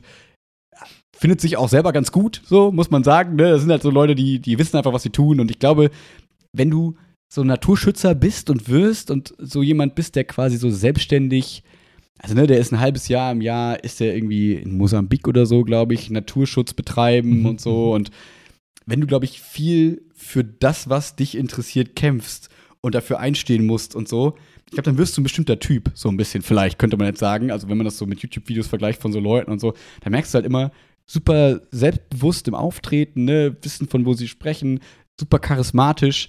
Aber zwischendurch merkt man dann auch so, ja, ich weiß jetzt nicht, wie viel sie von anderen Meinungen halten, sag ich Mhm. mal so. weißt du, so ein bisschen. Aber das war. du, bist halt, du bist halt auch ständig geil. im Überzeugungsmodus. Du versuchst halt ständig andere Genau. Leute von der Sache zu überzeugen. Das heißt, du hast ja gar kein Incentive, andere Meinungen irgendwie zu groß zu reflektieren, weil deine ist ja gesetzt, sonst würdest du nicht dafür brennen. Also ist jetzt natürlich ja, so ein vereinfacht bisschen, gesagt, genau, aber im Extrem. es ergibt Sinn, weil wenn du zu sehr auf andere Leute dann irgendwie eingehst, dann hast du eigentlich Voll. nur Downside, weil die sagen halt irgendwas, dann musst du es kontern und Voll, weil ich habe dazwischen auch mal so in meinem Kopf mich verglichen, wenn ich so dachte, wenn ich jetzt da, keine Ahnung, in, in Mosambik irgendwas retten will, dann gehe ich da hin und sage, Entschuldigung, könnten wir vielleicht da rein, damit wir da hinten dieses Löwenbaby retten? Nein. Okay, danke, dann kommen wir morgen wieder, wenn das okay ist, vielleicht für Sie. So, ne? Ja. so wäre meine Herangehensweise. Und ich glaube, ich hätte nicht so viel Erfolg damit irgendwie in dieser Branche. Ähm, und ich glaube, du musst halt schon ja, wissen, was du willst und Ne? dann auch dafür eben kämpfen im allem Sinne irgendwie so, Mhm. ne? Und ich will nicht wissen, mit wie viel nervigen Wilderern und unangenehmen Organisationen du dich rumschlagen musst, Mhm. wenn du halt Naturschutz betreiben willst, so, ne? So. Und genau, dann sind wir da tauchen gegangen und dann ja, erstmal einen Anzug angezogen. Es hat schon relativ lang gedauert und so und dann die Sachen geliehen und dann, was ich noch gelernt habe, man zieht dann einfach einen Bleigurt an, ähm, um halt, sage ich mal, auf 10 Metern Tiefe neutral zu sein. Das heißt, du nimmst so viel Gewicht mit dir, dass du so ab 10 Metern Tiefe so schwebst, so Okay. gefühlt, so ungefähr, damit du besser runterkommst auch und Mhm. so, weil der Neopren ja schon dir Auftrieb verleiht Ja, nochmal. ja. Und wenn du jetzt nur den Neo anhast und so, dann kommst du kaum runter. im Kampf halt, um runterzugehen. Ja, ja. Genau. Genau. Und dann, äh, genau, haben wir erstmal äh, ja, so ein bisschen Flossengewöhnung gemacht, dass du halt irgendwie, da ist die Technik, dass du die Beine lang lässt Mhm. und quasi große Bewegungen machst. Ich glaube, man hat dann vielleicht so ein bisschen die Gefahr, so Fahrrad zu fahren, ne, dass du die Mhm, Knie immer mhm, so mhm. anziehst. Ähm, oder halt zu klein. Das habe ich am Anfang so ein bisschen zu ähm, kleine Bewegungen quasi gemacht. Ja, ja. Ähm, war, hat aber alles super funktioniert. Und ähm, genau. Ich hatte das erste Mal in meinem Leben da auch eine gute Taucherbrille an. Ich erinnere mich noch so an so Taucherbrillen, die man so mit fünf oder Mhm, zehn Mal mhm. hatte. Diese Plastikdinger, die immer beschlagen waren und nie funktioniert haben so richtig. Ja, ja. Das war halt geil, mal eine richtige Aufzeichnung zu merken, es funktioniert einfach. Du musst nicht die ganze Zeit Wasser raus oder whatever. Ja. Das Einzige war mein ultra nerviger Bart, deswegen ist immer in diesen Nasenbereich immer Wasser reingelaufen. Aber es war so gut abgetrennt von den Augen, das war halt egal. Aber ich habe so gemerkt, okay, wenn ich jetzt nochmal tauchen gehe, mache ich schön hier shavy, shavy den Mustache ab, weil super nervig. Mhm. Ähm, so, und dann haben wir die erste Technik quasi gelernt, den Duck Dive. Bedeutet, du schwimmst quasi ein bisschen geradeaus, dann tauchst du mit 90 Grad mit dem Oberkörper ab, Mhm. die Beine geht, das ein Bein geht hoch und du tauchst quasi dann in die Tiefe und Mhm, paddelst nach mhm, unten. mhm. Dass du quasi nicht so einen schrägen Kampf nach unten machst, sondern du versuchst wirklich 90 Grad dann nach unten zu tauchen. Ja, ja. Hat gut funktioniert, ähm, war cool, haben wir so zwei, dreimal geübt, immer so einzeln dann, ähm, weil man merkt schon, dass Sicherheit echt ein großes Thema ist, Mhm. so, also zu Recht und ist einfach ein riesiges Thema. Und dann, genau, und dann sollten wir mal da an so einer Schnur, an so einer Leine quasi nach unten ähm, uns so hangeln Ja, und gucken, wie tief wir so kommen und Druckausgleich quasi üben. Und das muss ich noch dazu sagen, stimmt, dass ich eigentlich die ganze Zeit Sorge hatte, dass es bei mir nicht an der Luft dann scheitert, sondern dass es am Druckausgleich Mhm, scheitert, mhm. weil ich als Kind, ne, so Mittelohrentzündung und Öhrchen hatte und musste immer so Luftballons aufblasen bei der Nase und hab gelitten wie ein Schwein. Ja, So, ja. ich, meine Ohren waren immer ein Thema und ich habe ja schon letztes schon mal erzählt, dass meine Ohren jetzt ja auch gerade so ein bisschen, man weiß nicht so, was ist. Mhm. Ähm, und deswegen dachte ich so, fuck, ich habe bis seit 20 Jahren keinen Druckausgleich gemacht, Mhm. außer im Flugzeug mal so ein bisschen rumzugähnen, Ja, ähm, aber nie mit der Nase. Und dann dachte ich schon so, oh Gott, was, wenn es dann nachher schon scheitert und du irgendwie so zwei Meter tief tauchst, merkst, Druck Geht auf den nicht, Ohren, ja, ja. Schmerz, es geht nicht mehr. Ähm, kleiner Spoiler, leider ist das bei Chiara so ein bisschen passiert. Oh no. Das ist so ein bisschen ärgerlich, wo wir nicht mit gerechnet haben, weil ich dachte, ich wäre dieser Kandidat. Ähm, Erzähle ich gleich nochmal zu. Und dann habe ich das aber so gemerkt, bin so dann diese Leine runter, so ein Meter, also Ja, ne, du ja. bist dann über Kopf, so ein Meter, merkst, oh, Druck, so gepustet irgendwie, gemerkt, ah, rechts geht auf, links geht so, gehe ich Ja. mal weiter, nochmal, ja, links will immer noch nicht so richtig und äh, dann noch einen Meter und dann bin ich wieder hoch, weil ich gemerkt habe, ah, okay, drei Meter erstmal und ich merke so, das Ohr, hm, Ja. aber man hat schon gemerkt, okay, es passiert was und ich hatte keine Sorge mehr und es hat funktioniert so Mhm, einigermaßen. Ja, und ein paar Mal wiederholt, ich will es jetzt nicht zu lange machen, Ja, die ganze ja. Story, aber ähm, grundsätzlich habe ich dann relativ schnell gemerkt, dass ich da so bei dieser, bei dieser Leinensache so auf 10 Meter tief gekommen bin und mit, der, mit dem Druckausgleich funktioniert hat. Das war richtig cool, weil es war ein richtig cooles Erfolgserlebnis, weil ich wirklich am Anfang dachte so, weil dieser Kurs auch so beschrieben wird, ja, wenn ihr so fünf bis maximal 10 Meter tief tauchen können, ist das schon ein großer Erfolg und Ja, so weiter ja. und so fort. Und ich war so, hey cool, das funktioniert voll gut, das war voll schön. So, und dann, ähm, genau, dann ging es darum, so ein bisschen Rettungen zu üben. Also nach dem Motto, was ist, wenn jemand dann bewusstlos wird, dann hat er das so ein bisschen simuliert, ist runtergetaucht. Wir waren quasi sein Tauchbuddy, Mhm. immer jemals einer von uns, mussten dann gucken und dann hat man gemerkt, okay, wenn zum Beispiel Blubberblasen aus dem Mund kommen, dann ist das ein Zeichen für, irgendwas ist nicht ganz richtig. Da mussten wir abtauchen, Ja. quasi im Rettungsgriff hochholen und dann quasi retten und Okay. beatmen, also nicht beatmen, sondern wieder zum Atmen bringen. Ähm, das war spannend. Und am Ende war dann so ein bisschen Freedive, also so nochmal so eine halbe Stunde, wir können uns ein bisschen ausprobieren. Und äh, da habe ich es tatsächlich geschafft, auf 17 Meter zu tauchen. Und das war richtig, richtig cool. Also das war einfach so cool, weil ich gemerkt habe, es läuft einfach, es klappt Ja. richtig gut. Warte mal ganz ist kein. Problem. Ihr wart aber Ja. für den gesamten Tauchkurs, äh, hattet ihr keine Sauerstoffflaschen dabei oder jetzt für diese Nee, genau. Trainingssachen schon? Nee, nee, genau. Du, also es ist ja dieses Freediving, du hast keine aber Sauerstoffflasche. Ich wusste ne? nicht, ob ihr jetzt für diese Trainingseinheiten, wo ihr jetzt einfach Sachen Nee. übt, ob ihr da einfach gesagt habt, komm, scheiß Nee. drauf, da ist jetzt Luftanhalten gar nicht im Fokus. Okay, so Nee. das heißt, Immer mitüben, Okay. genau. Immer Ruhe. Also du bist die ganze Zeit oben an der Wasseroberfläche, Mhm. übst deine Bauchatmung, bist schön entspannt, liegst da oben rum. Und wenn du merkst, jetzt ist Rettungsaction, dann tief einatmen, also nochmal kurz, also gar nicht hetzend oder so, sondern du weißt, die Person unten wird nicht sofort sterben, Ja, ja. sondern dann noch ein, zwei Atemzüge machen, tief einatmen, runtertauchen, Druckausgleich nicht vergessen. Ich zum Beispiel war dann immer so, okay, ich muss an das Beinstrecken denken, Mhm. ich muss irgendwie daran denken, daran denken, dass ich dann zum Beispiel den Druckausgleich vergessen habe und dann war ich auf vier Meter und merke so, oh, meine Ohren, oh Gott. Und dann habe ich den Druckausgleich kaum noch hinbekommen. Ja. Und dann habe ich so gemerkt, okay, das alles zu koordinieren ist nicht so einfach. Aber ging dann irgendwie. Aber das war halt immer so, so alles zusammenzusetzen, war so ein bisschen Mhm. das Problem. Aber Luft war eigentlich bei den wenigsten dann irgendwie ein großes Thema, muss ich sagen. Und äh, ja, und das, was halt so ein bisschen, um jetzt das ein bisschen abzuschließen, also wie gesagt, also ich, das ist einfach so cool, bei dem ersten Tauch- Tauchen da mal auf die 17 Meter runterzukommen Mhm. und es funktioniert alles super easy und super flowy und war total süß, da dann auch so gelobt zu werden und so. Das hat man ja Mhm. selten in unserem Alter, ne? dass man so denkt, klar kann man einen guten Job machen und so, das ist aber was anderes als, hey, irgendwie hast du da so ein Talent anscheinend. Mhm. Und das hat mich dann wieder stark an, also das hat dann uns beide, Chiara und mich dann wieder stark ans Surfen erinnert. Leider so ein bisschen, weil ich hatte wieder das Glück, dass einfach alles irgendwie super funktioniert und es hat alles richtig gut geklappt. Und bei beim Surfen war es am Anfang so, äh, ja, erstmal irgendwie so schwierig. Also das Tauchen und so hat alles ohne Probleme funktioniert. Es war halt nur dieser Druckausgleich. Mhm. Und boah, ich muss sagen, Chiara ist da echt, ich bewundere die da, wie hart die da im Nehmen ist, weil also ich hätte so abgekotzt, ich wäre so frustriert mit mir, ich hätte mich so genervt. Und dann merkt Ja, man, dass Chiara ein, ein gutes Ego hat und nicht so wie ich. das ist dann irgendwie, weil es hätte so an mir genagt. Ähm, und ja, genau. Und äh, deswegen äh, war das ganz spannend und Chiara hat es irgendwie ganz schön ausgedrückt am Ende so, dafür, dass das ist so witzig, dass ich eigentlich so an Land, sage ich mal, für wenig Sachen so ein Talent habe. Mhm, Also ich mhm. glaube, ich kann ganz gut mit Menschen so, das ist, könnte man vielleicht sagen, ist so ein Talent von mir. Aber sag ich mal, sportlich, ich bin ein okayer Volleyballspieler, ich bin ein okayer Leichtathlet, ich Ja, bin ein ja. okayer Ultimate Frisbee-Spieler, ist alles okay, okay. Aber das mache ich auch mittlerweile alles seit zehn Jahren gefühlt und ist irgendwie okay, so, ne? Mhm, Nicht mhm. kacke, aber ist okay. Und beim Surfen, wie auch beim Tauchen, ist es so, was ich total hasse, Wasser, da liegt mein Talent. und das ist Also, echt so, du bist Aquaman. ja, vielleicht. Aber es ist so witzig, als wäre es so Gottes Strafe. Weißt du, so nach dem Motto: Hier, du hast Wasser, aber du bist sehr gut in Wasser. Now choose your fate. Ich glaube, das ist, ich glaube, das ist die Angst vor dem Wasser und Angst vor deinem Ego, die dich da gut werden lässt. Das ist Vielleicht. Meine, meine These. Ich weiß es dann nicht. Also, ich habe das Gefühl, weil so an Land ist es auf jeden Fall der Ehrgeiz, der ich halt denke: Okay, ich laufe einfach weiter und wird das Hm. schon und ich will schneller laufen und es funktioniert. Ähm, aber so bei diesem Tauchen, ja, es ist auf jeden Fall, ist es, äh, also ich finde, ich habe keinen ungesunden Ehrgeiz, sondern irgendwie finde ich persönlich einen sehr gesunden, weil ich kann mir Schwächen voll gut eingestehen, tatsächlich. Aber irgendwie denke ja doch, also sportliche, sportliche Schwächen kann ich mir voll gut Okay. eingestehen.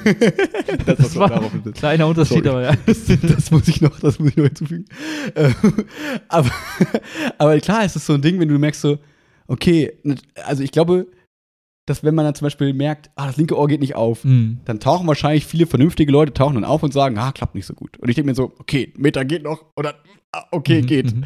irgendwann. Und ich glaube, ich kann mich schon ganz gut so durchbeißen durch Sachen und vielleicht hilft das da irgendwie ganz gut. Klar. Und ähm, ja, aber auch mit den Luftanhalten anscheinend ist da irgendwie ein einigermaßen Talent vorhanden. Und das ist dann irgendwie so ein bisschen immer so ein blöser, blöder Zwiespalt in dem, äh, in meinem, äh, in meiner Wahrnehmung von Ja, Wasser quasi. Und ähm, ja, und schlussendlich war es richtig cool. Wir werden da am 29.09., einen Tag nach unserem Geburtstag, äh, nach, also zwei, ein Tag, ähm, nochmal zur Trainingssession quasi gehen mit denen Mhm. da und ähm, ja, mal gucken, wie es dann so weitergeht. Aber wir haben schon ein bisschen Bock, weil das halt wie beim normalen Surfen einfach so perfekt passt mit, du brauchst quasi eigentlich Mhm. nichts. Also Mhm. selbst die Flossen brauchst du ja. nicht. Also klar, wenn du jetzt tief tauchen willst und so, brauchst du natürlich die Flossen. Aber Mhm.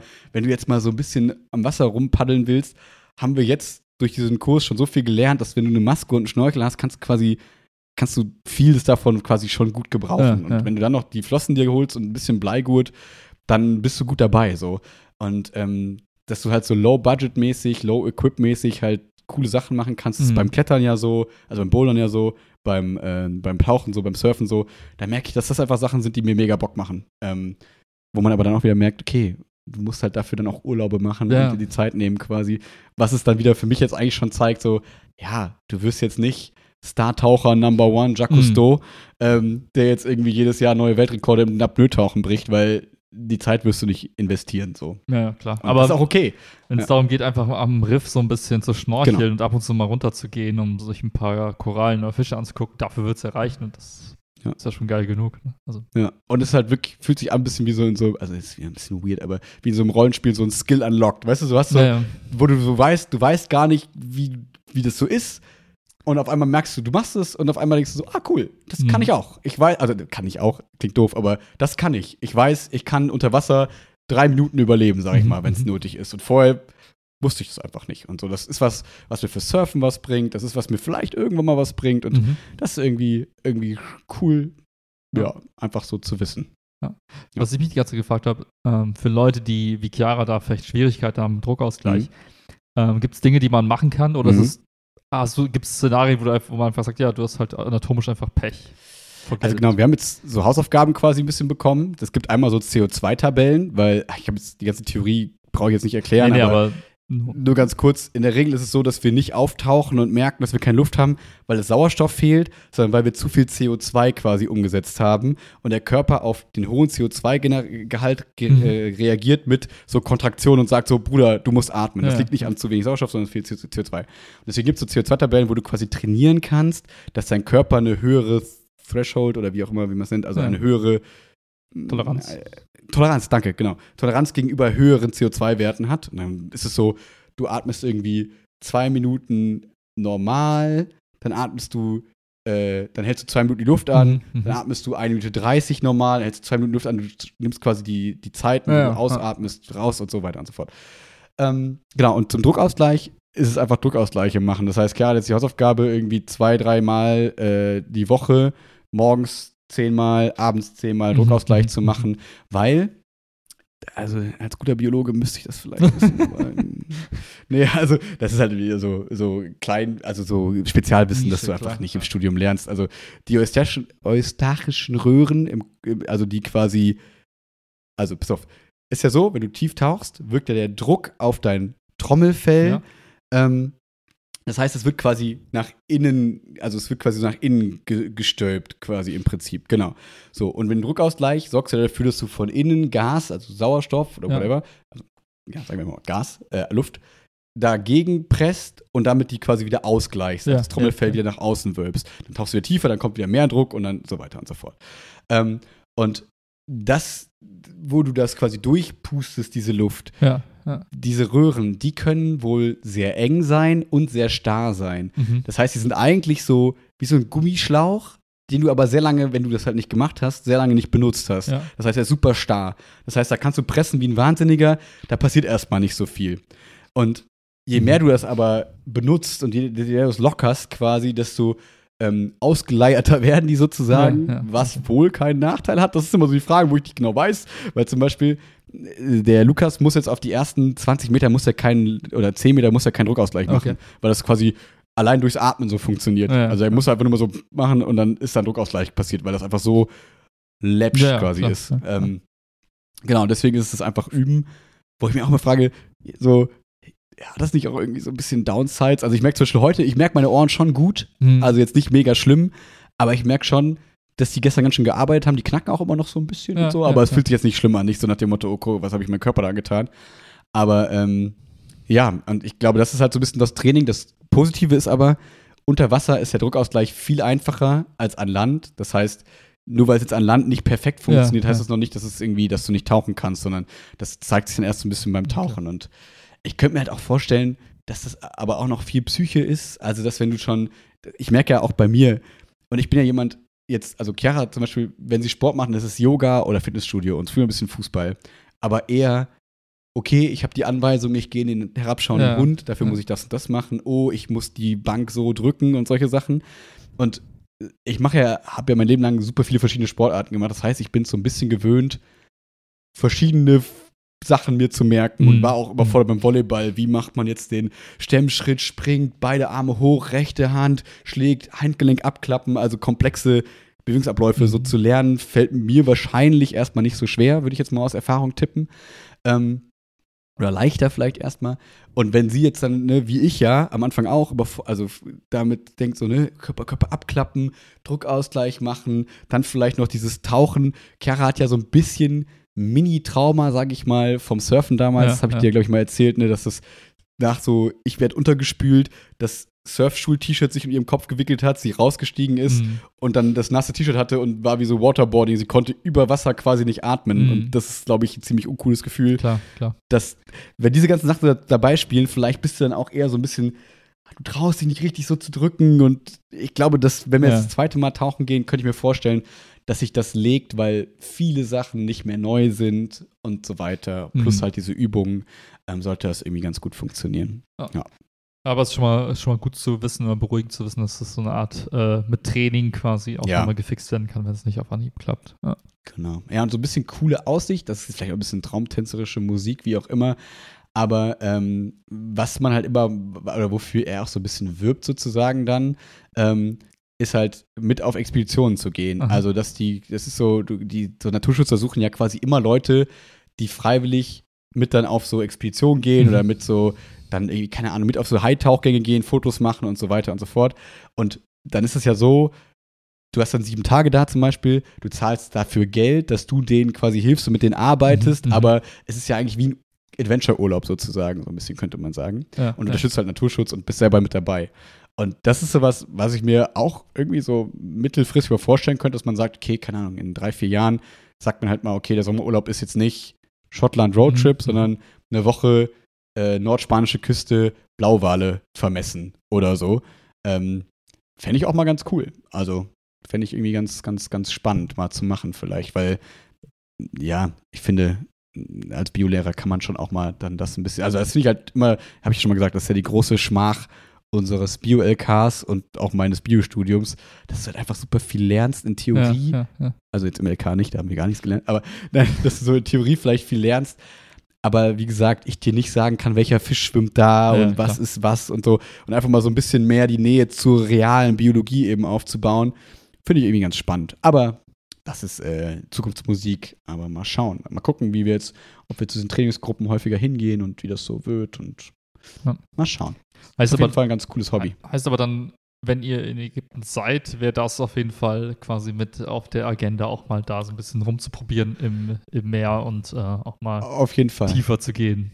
Oder ist Genau, das noch also- sowas, wo ihr sagt, okay, hängt davon ab, wie gut der zweite Kurs läuft, ob wir uns dann wirklich auch trauen, quasi im offenen Meer dann auch mal so 10 Meter plus Genau. runterzugehen. Ja. Also bei mir ist völlig klar, sobald ich den ersten Fisch sehe, schreie ich wie ein Kind und will aus dem Wasser. Aber ich glaube, dadurch, dass ich mich da sicherer fühle, jetzt durch das Tauchen und so, habe ich nicht mehr den Schiss, glaube ich. Ja, ja. Deswegen, für mich ist es auf jeden Fall, also Hund steht es fest, dass ich das probieren will. Ähm, das Problem ist, dass du ja immer einen Tauchbuddy quasi brauchst. Ja, und ja. Äh, das ja, also, und Chiara mich jetzt halt nicht aus 17 Meter Tiefe retten kann. Mhm. So, ne? Stand jetzt. Und deswegen steht das, ist klar, dass wir da, keine Ahnung, drei, vier Meter schön ein bisschen an der Oberfläche rumschnorcheln, aber auch mal so, keine Ahnung, wie Ja, gesagt, drei, vier Meter runter und da so ein bisschen rumtauchen. Keiner von uns hat jetzt vor, da irgendwie, äh, wie gesagt, Rekordtiefen zu brechen und whatever. Es geht eher darum, okay, fürs Duckdive üben, bisschen Luft anhalten üben, bisschen Druckausgleich üben und ein bisschen schöne Sachen sehen und einfach mal nicht, wie man das sonst bei Steuerung macht, nur an der Oberfläche schwimmen und so Ja. runter gucken, sondern auch zu wissen, okay, wie komme ich jetzt da runter? Und ich fühle mich auch wohl, mal so eine Minute hier unten zu sein. Ähm, so, Punkt. Das, das Ja, wird ja. alles sein, was ist, weil alles andere ist auch nicht mein Ziel. Also das, dafür Mhm. bin ich zu unehrgeizig wieder in dem Sinne, dass ich mir denke, ja, ich will jetzt 20 Meter knacken und keine Ahnung was, nur um zu sagen, dass man das gemacht hat. Sondern wenn man da coole Sachen sieht auf drei Metern, dann werde ich nie tiefer als drei Meter tauchen, weil warum? Ja, ja. Also, so. Und wie gesagt, und da mit Chiaras als Safety ist es dann eh so.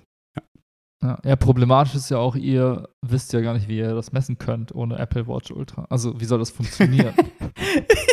Woher weißt du, ob du jetzt drei oder acht Meter und was klar, du kannst spekulieren im Sinne, oh, meine Ohren haben gesagt, das ist eher so siebenhalber gerade. Aber wirklich wissen du Absolut. es erst mit der Apple Watch Ultra, würde ich sagen, oder? Absolut, eine wunderschöne Überleitung zur Keynote. du bist einfach ein Profi. Ein Profi, wie er im Buche steht. Warte, Ja, Tim Cook ruft gerade an. Nee, nee, keine Zeit. Ja, was hältst du davon? Also, vielleicht kurz, also, wie, wie fandest du es insgesamt? Und dann können wir ja mit der Apple Watch starten. Was, was äh, Was sagst du? Mm, Lass mich kurz nachdenken, was war nochmal?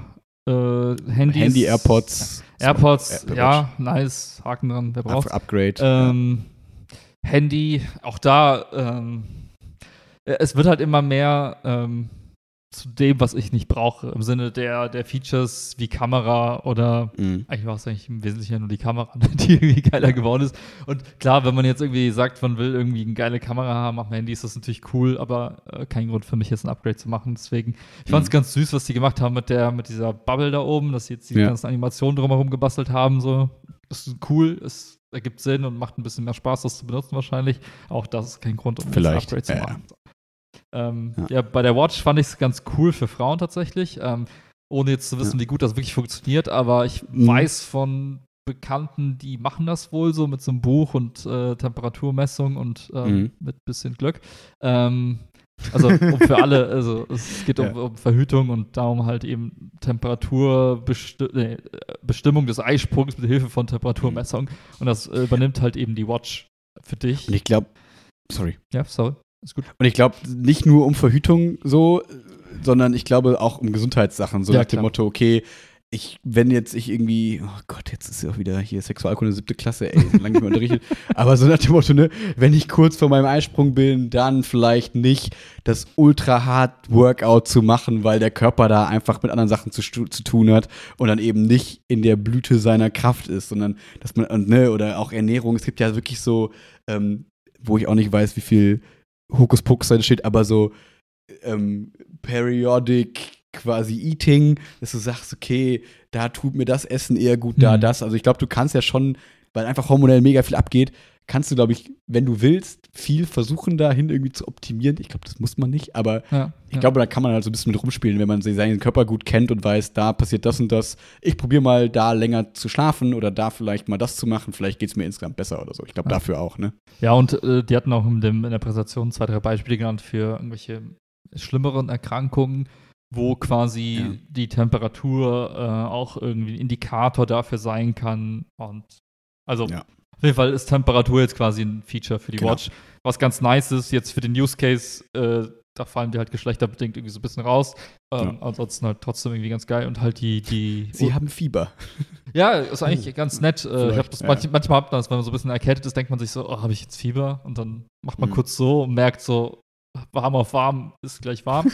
ähm, hat man nicht. Ich habe nie diese super, super Kraft meiner Mutter entwickelt, die einfach so die Hand an deine Schilder, äh, Stirn geklatscht und gesagt hat, du hast Fieber. Ja. Dann konnte sie genau die Temperatur messen, die ihrem Zeigefinger. ähm, ja. Und ansonsten halt die, die Ultra Watch war so irgendwie das Spannendste, was ich, Mhm. was ich da so gesehen habe. Und irgendwie dachte ich mir, boah, geil, weil eben ein paar Sachen dabei waren, die ich jetzt vermisse, wie eben die Batterielaufzeit, war einfach Mhm. irgendwie cool. Und ähm, so dieses Gefühl zu haben, die ist einfach so unzerstörbar, auch wenn das jetzt Mhm. gar nicht so der Pitch ist, aber fand ich auch irgendwie ganz nice von der Vorstellung zu wissen, okay, ich bin irgendwie, hab so eine Uhr, die, ist, die geht einfach nicht kaputt, egal was ich da mache, die hält irgendwie Mhm. drei Tage gefühlt und ähm, ja, ich muss nicht ständig laden. Das war eigentlich so der, der Mhm. Haupt-Use-Case für mich. Und klar, für diese ganzen Extremfälle, die die da vorgestellt haben, der Bergsteiger, also die Taucherin oder was auch immer, ja. super cool, aber eben halt nichts, was ich irgendwie in meiner Freizeit mache. Also ich werde jetzt kein Ultramarathon rennen oder Triathlet oder sonst was. Daher irgendwie nett. Aber ich kann verstehen, warum Leute, da, wenn sich Leute das Ding kaufen, sich dann so denken, boah, ich fühle mich jetzt ultra, ich jetzt, jetzt mache ich irgendwas krasses, mache jetzt irgendwie Ja. drei Stunden laufen im Wald und auf einmal, weil ich diese Uhr Ja. habe.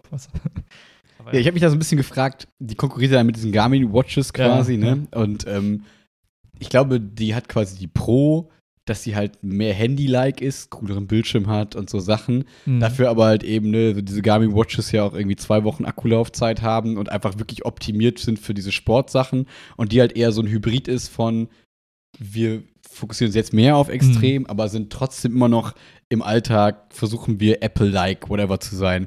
Und ich frage mich da einfach so ein bisschen, wie groß da die Zielgruppe ist ähm, der Leute, weil die krassen Sportler wahrscheinlich bei ihren krassen Sportuhren bleiben, weil die einfach dann für ihren Use Case noch mal optimierter sind, Ja, kann ich mir ja, vorstellen.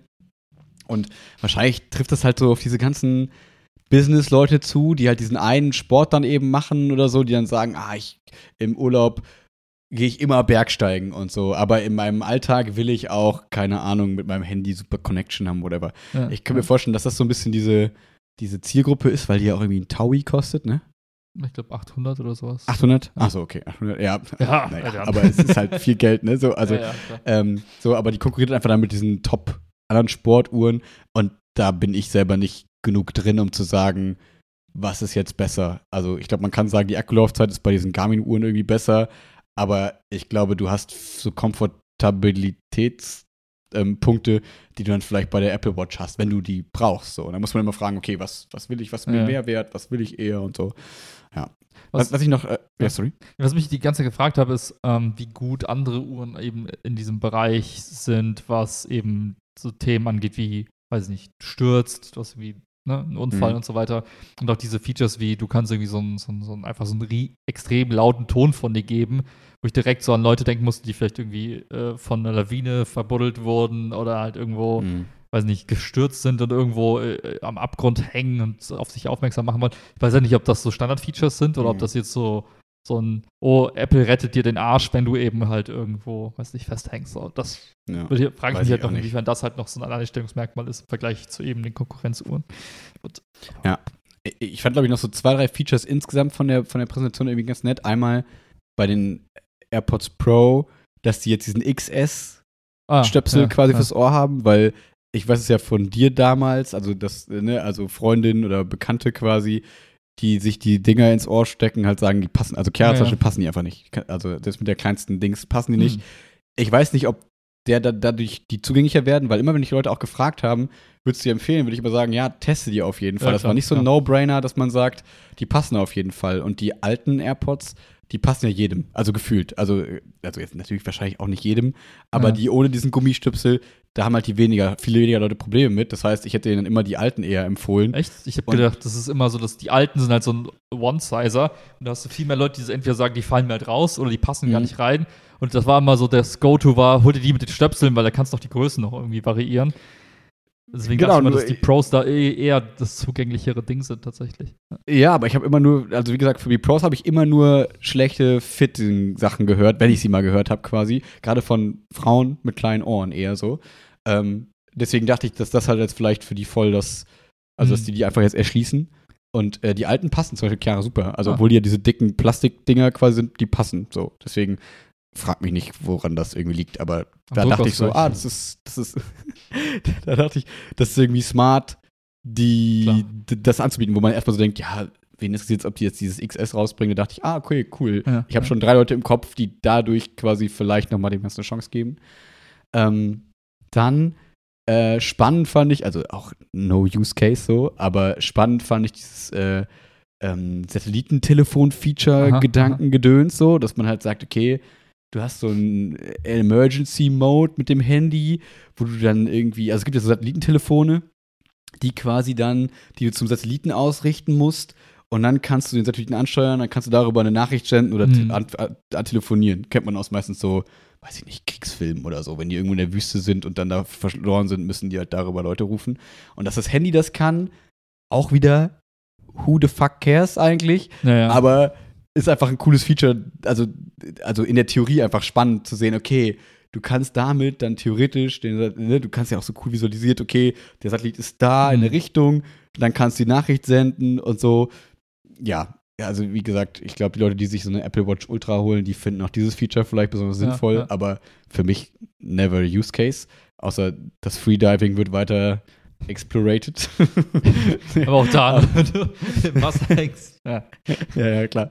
Nee, und ähm, ja, und ich, äh, das finde ich, eine Sache finde ich noch interessant, wo ich mich wieder frage, ist es Vor- oder Nachteil, ist es irgendwie cool oder nicht cool, ist dieser Always-On-Display vom Handy quasi. Ah, ja. ähm, dass man so das Gefühl hat, okay, weil manchmal, also das ist jetzt ja auch wieder so, ne, braucht man das, also wir, sind uns sicher, dass man das nicht braucht, aber ähm, es ist ja schon manchmal so, dass das Handy irgendwo liegt und du klickst so auf den Button und guckst so, ah, ist irgendwas Neues. Ja, ja, ja. Und wenn du dir das quasi ersparst, dass du halt nicht immer sagst, okay, ich guck mal drauf, dann hast du das Handy schon wieder in der Hand und gehst vielleicht weiter und so weiter und so fort, kann ich mir halt vorstellen, wenn du quasi auf dem dein, dein Home-Bildschirm mit Always On dir so einrichtest, ähm, dass du alles Wichtige im Zweifel auf einen Blick hast, da guckst du drauf, merkst, okay, ist nix, okay, ich brauche gar nicht das Handy anfassen, weil Ja, ja, ist ja. mir egal.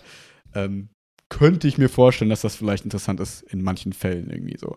Aber ist alles kein, also man, äh, grundsätzlich muss man sagen, muss ich sagen, ich fand sie jetzt nicht besonders special, die, Kon äh, die, die Konferenz. War Ja, irgendwie ja. nett, ist nichts kaputt gegangen so dabei, aber ja, war jetzt nicht das VR-Headset, das sie vorstellen oder keine Ahnung, der neue krasse Durchbruch in der Handytechnologie, wie du, ich glaube, das war das, was du gesagt hast. Es geht weiter mehr in die Richtung, die nicht dein, deine Präferenz so ist, ne?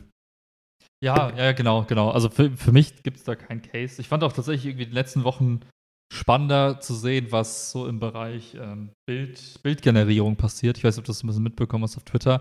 Ähm, es gab so ein paar, ähm, paar Releases von, von so Softwarefirmen, aber auch so Open-Source-Projekte, die dir ermöglichen, letztendlich so ein bisschen von diesem, ich weiß nicht, ob du von Dali haben wir drüber gesprochen, ne? Genau. Ja, das habe ich mitbekommen, dass das mehr boomt, diese ganze, da gibt es so mehrere Sachen jetzt in die Richtung aus verschiedensten Sachen, ne?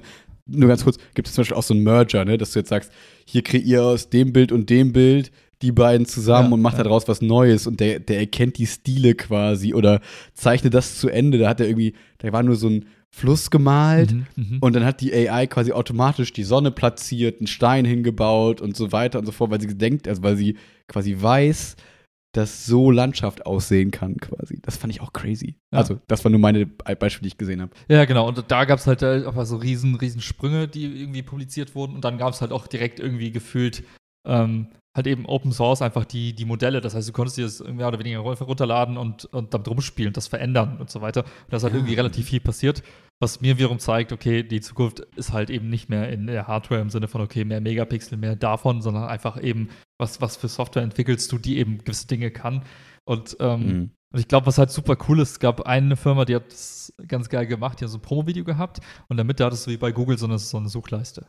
Dann konntest du sowas Mhm. reintippen wie, ähm, zeig mir ein, ein, äh, eine schöne Landschaft mit Bergen. So, und dann hattest du Mhm. so, weiß ich, eine Landschaft mit Bergen und dann konntest du halt so ein bisschen rumswipen, ob gefällt dir die Variante davon oder nicht. Und dann konntest du halt einfach da reinschreiben, ja, ähm, bitte lass das Ganze ein bisschen ähm, altmodischer aussehen.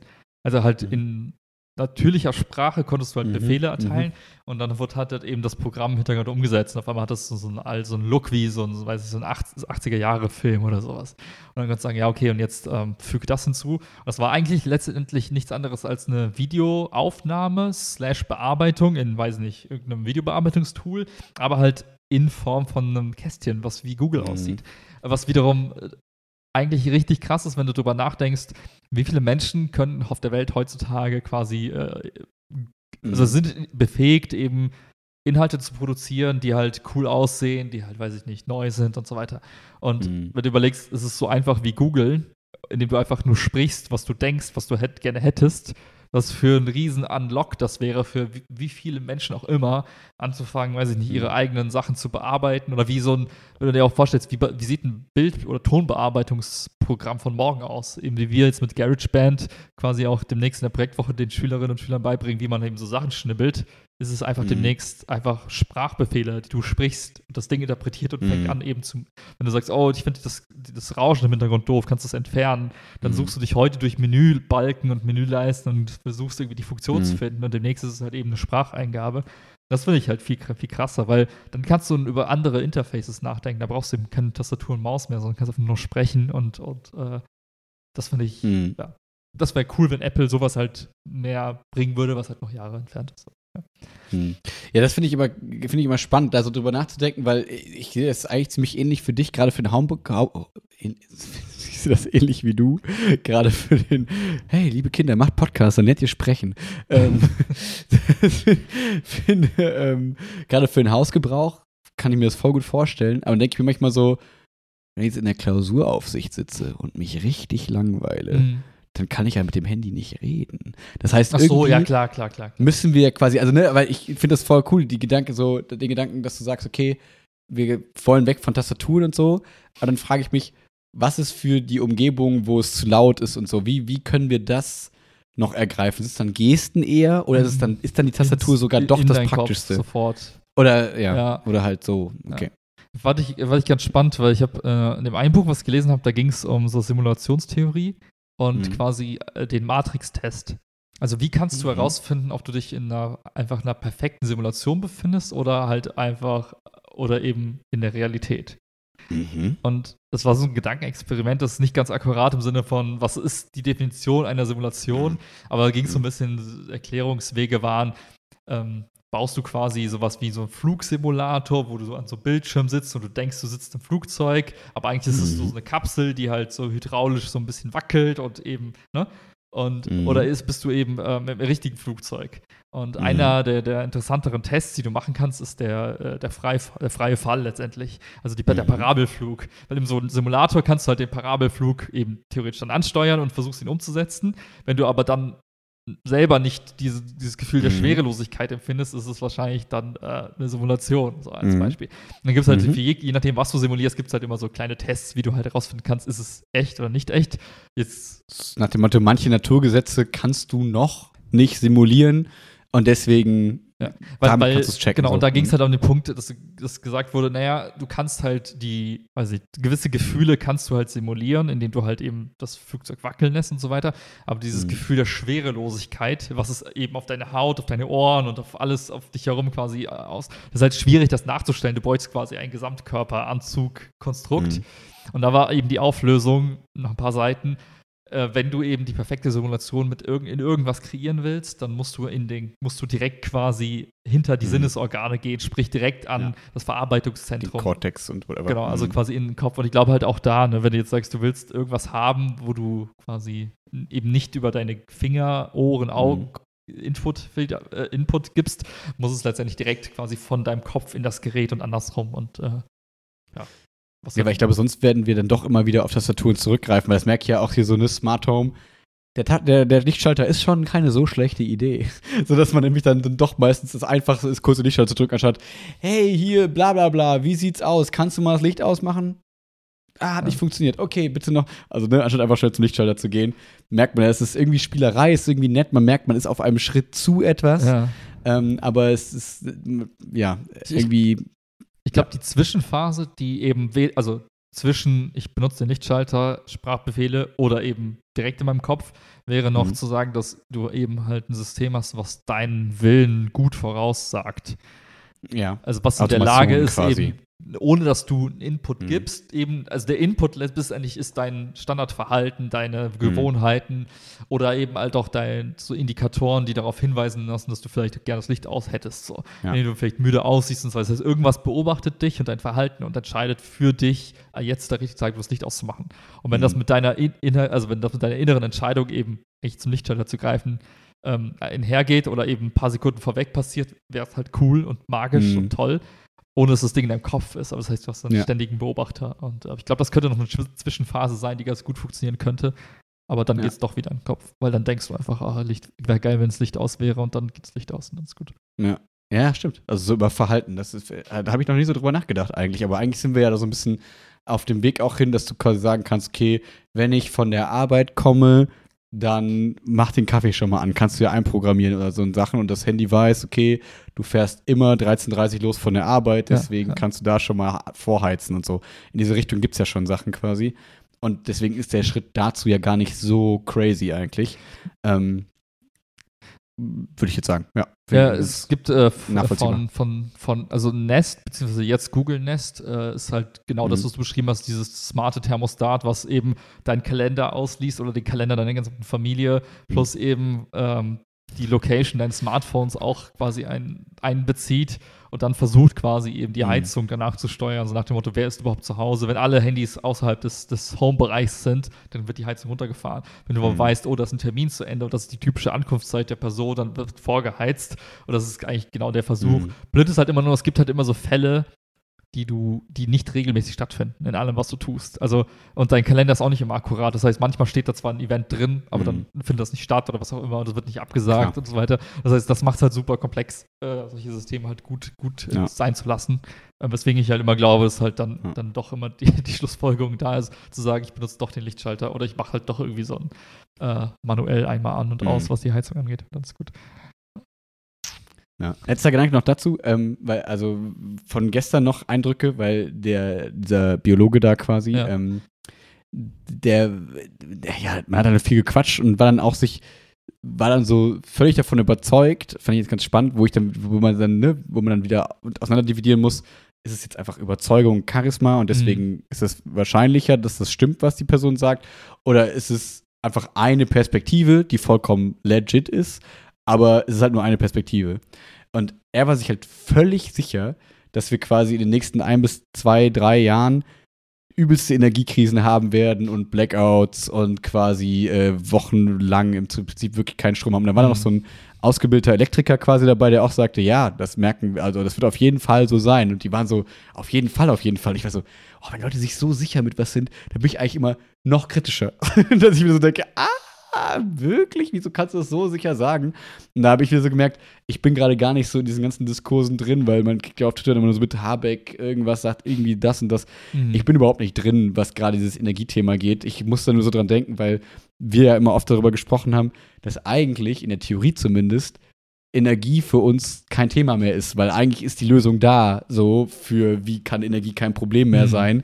Nur jetzt ist die Frage, inwiefern Ukraine und dieser ganze Kram da einen Strich durch die Rechnung machen und auf einmal Energie dann doch eines der größten Themen der nächsten kurzen Zukunft quasi ist.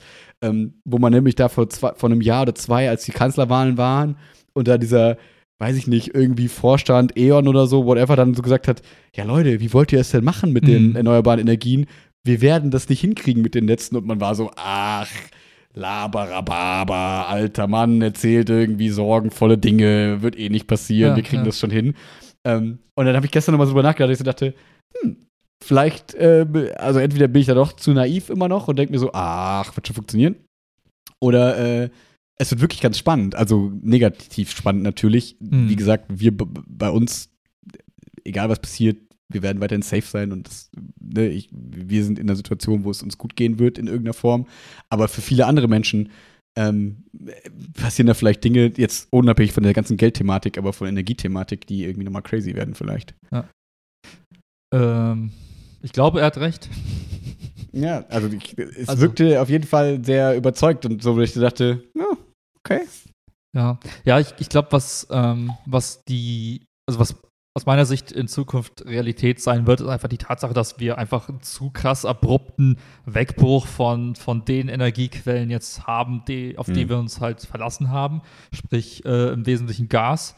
Und die Zeit, die du brauchst, um eben eine Alternative zu finden, ähm, um eben die Infrastruktur zu schaffen, die man hätte vor Jahren schon schaffen können. Jetzt kann man zurückblicken und Fingerpointing machen, hilft nichts. Aber im Ja. Grunde genommen jetzt zu sagen, okay, ähm, was bräuchten wir eigentlich, um eben, weiß nicht, Hm. Wind, Solar und so weiter äh, auf das Level zu bringen, was wir eigentlich haben wollen, damit unsere Industrien Mhm. und Haushalte funktionieren. Das dauert einfach. Das ist halt eben kein Fingerschnips. Und ich glaube, wenn ich jetzt eine Vorhersage treffen müsste, was glaube ich, was wird passieren? Ich glaube, es wird halt ein brutaler Winter, ähm, weil eben da einfach die Energiebedarfe höher sind als im Sommer und eben da einfach da sich zeigen wird, halt, wie gut eben das Netz quasi und das verbleibende etwas halt unter, unter Last funktioniert. Und dann glaube ich halt auch, dass es einfach nicht eben, weiß nicht, einmal zwei, weiß ich, zwei, drei Monate Infrastrukturarbeit ist und auf einmal haben wir alles, was wir dafür bräuchten. Und ich glaube Mhm. halt auch, was, was halt, was halt ganz cool ist, was du halt merkst, wenn du diese Vorträge anguckst von zum Beispiel dem, dem ehemaligen CTO von Tesla, der jetzt seine Recyclingfirma gemacht hat. Ja. Der rechnet dir dann halt vor, was bräuchten wir letztendlich an, an Rohstoffen, also Lithium und so weiter, um Mhm. eben diese Infrastruktur zu skalieren. Und Ja. auch da, wenn du halt weißt, okay, du hast eben weltweit nicht genug Lithium-Refineries, so, dann brauchst du halt, um neue zu bauen, um halt, das dauert einfach immer fünf bis zehn Jahre, Mhm. bis solche Projekte abgeschlossen oder halt auf, in, auf der Skalierungsebene sind, wo man sagt, okay, jetzt ist es eine val- valide Lösung. Und ich glaube, das wird halt, jetzt kommt der Knall, jetzt werden alle merken, oh Scheiße.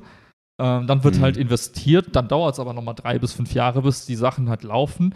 Und dann ist Mhm. halt jetzt die Frage, das ist das Spannende, was ich, was ich glaube jetzt in den nächsten Monaten halt entscheidend ist. Ähm, trifft man halt die richtigen Entscheidungen im Hinblick auf, auf Alternativen, also was ist jetzt mit Atom, Fragezeichen.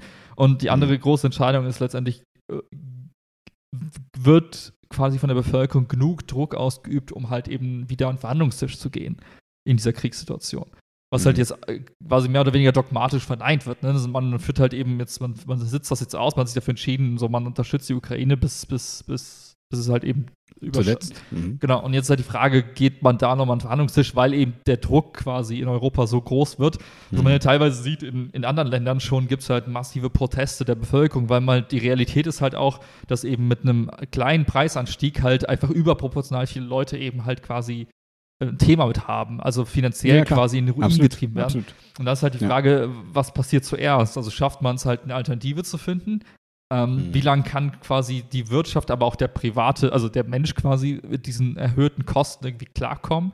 Und ich glaube, die, die im nächsten, weiß ich, spätestens nächsten Sommer, wenn halt eben die, die neuen Ernten, die neuen Lebensmittelregale äh, quasi füllen müssen, da wird sich entscheiden, ob eben Energie und Lebensmittel halt noch bezahlbar sind.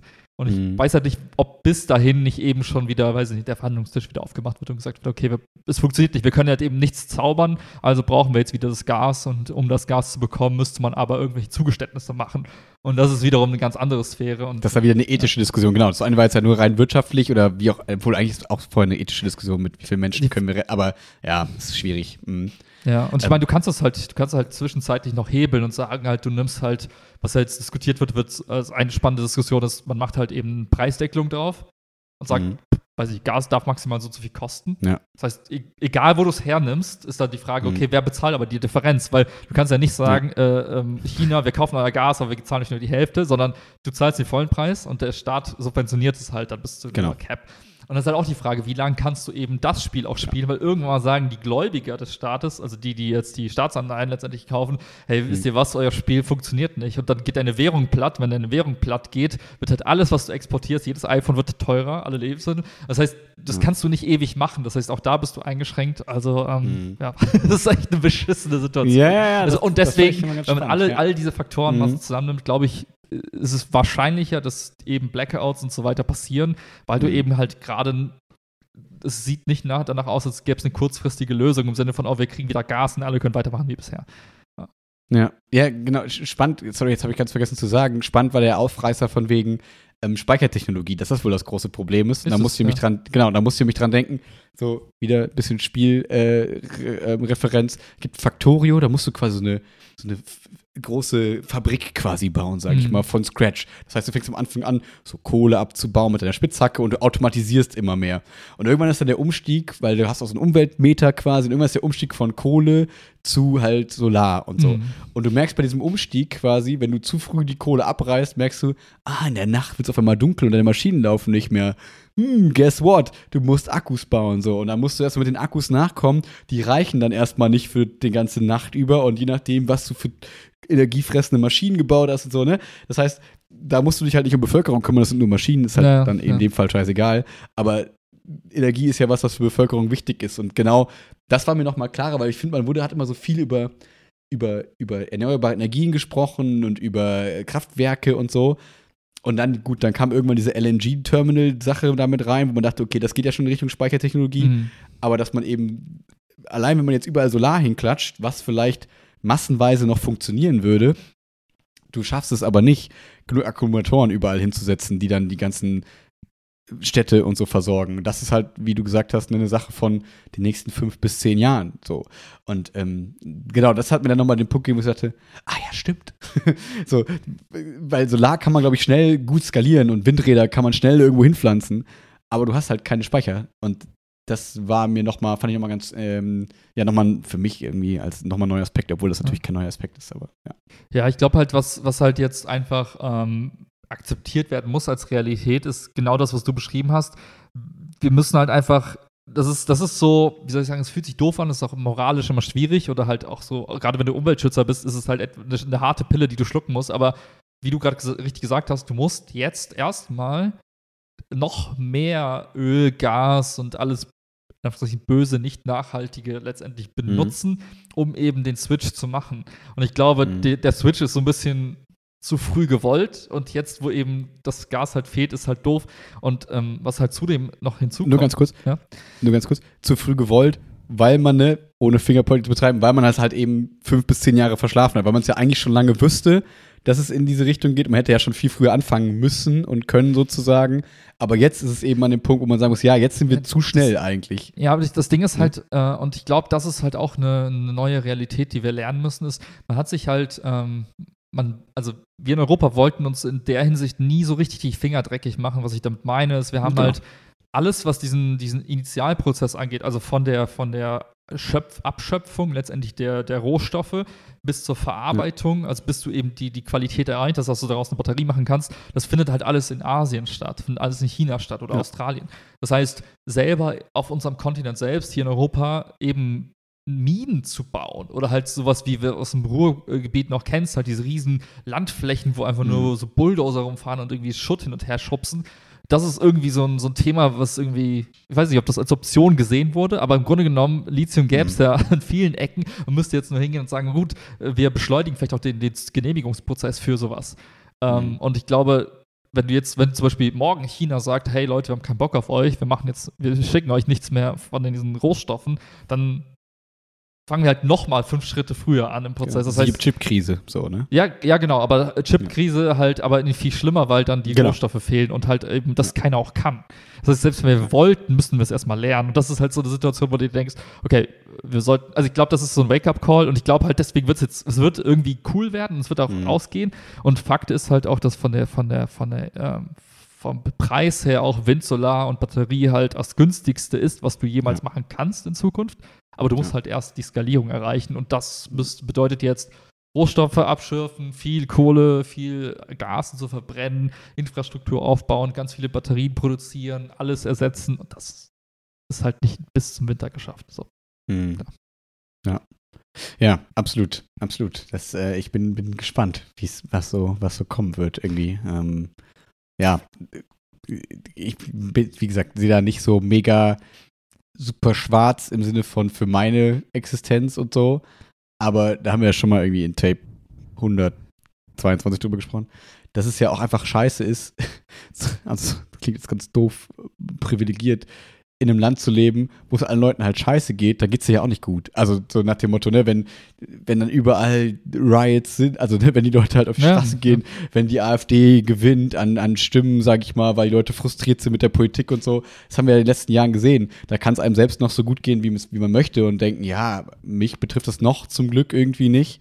Ähm, das betrifft dich immer, also so, wenn es deinem Land nicht gut geht, so in irgendeiner Form. Und deswegen, da ist halt irgendwie dann keiner vorgeschützt und da muss man ja, eben gucken, ja wie man da irgendwie das äh, was dran ja, aber, aber selbst, ne, selbst du und ich, ne, das könnten halt, klar, wir haben vielleicht nicht diese ex existenzielle Bedrohung, dass mhm. wir jetzt irgendwie glauben, scheiße, wir können uns irgendwie das Essen nicht mehr leisten.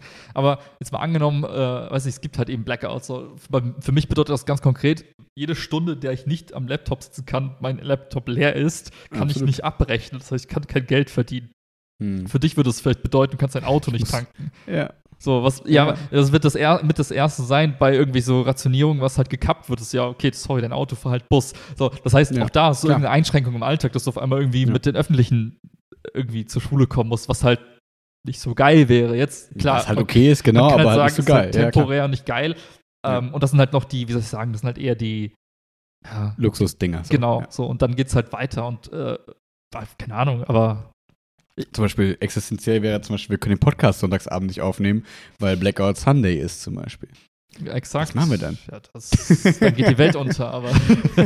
ja, aber was halt jetzt schon, was du jetzt ja. halt schon hörst, ist halt, dass halt, ähm, halt Unternehmen halt sagen, wir produzieren halt nicht mehr so viel wenn du nicht mehr viel produzieren mhm. musst, halt, äh, dann lässt du die Leute zu Hause sitzen. Die gehen halt in Kurzarbeit. Wenn die in Kurzarbeit gehen, mhm. haben die weniger Einkommen. Wenn die weniger Einkommen ja. haben, wird es noch härter. Und, dann ist, und das heißt, die geben weniger Geld aus. Wenn die weniger Geld ausgeben und weniger Gut, Güter kaufen, äh, entweder, also entweder bricht's halt und dann Hm. es zerbricht halt alles, dann würde man sagen, dann geht die Inflation auch wieder runter. Problem ist aber, wenn eben von einem Gut wie Lebensmittelknappheit da ist, dann kaufen es halt andere Länder auf. Das heißt, am Ende des Tages ist es halt so, selbst wenn du leidest und alle unter dir, mit dir leiden und du sagst, die Preise gehen ja wieder runter, kauft es halt jemand anderes. Das heißt, wir Ja. haben genug Export-Import-Konkurrenz, dass dieses Genau. Spiel halt nicht funktioniert. Das heißt, am Ende des Tages irgendwie, was, was tatsächlich für die meisten Leute was das Beste wäre, ist, man, man einigt sich, man löst Konflikte auf und äh, lässt halt wieder Gas fließen. So, und dann ist halt allen. erstmal- Hm. Also, aber das sehe ich halt tatsächlich genau. nicht. Ja. Exakt, das ist natürlich so leicht gesagt, so, ne? Natürlich kann man das so sagen. Die Frage ist, was hängt da dran? Ja, da Und hängt so einiges und dran und fort das und so ist halt fort, ne? eben Genau. nicht ohne Zugeständnisse auf ganz vielen Ebenen. Hm. Das ist halt aktuell keine, Ja, ja. keine Option, glaube ich. Ja. Ich bin froh, dass ich es nicht entscheiden muss. Also, das, ist- ne, das also. Ja. Ja. Ja. Mal heißt- schauen, mal schauen. Blackout Sunday haben nächste Woche, keine Folge und ja, ciao. das war es. Ja. Letzte Folge. nächste, nächste, nächste Folge wird natürlich existieren.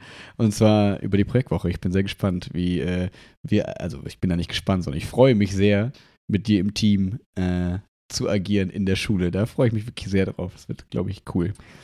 Ja, ich muss brauche noch vorher ein Briefing, dass ich irgendwie weiß, was, was. Darf ich überhaupt eine Cap tragen in der Schule? Was pädagogisch geht.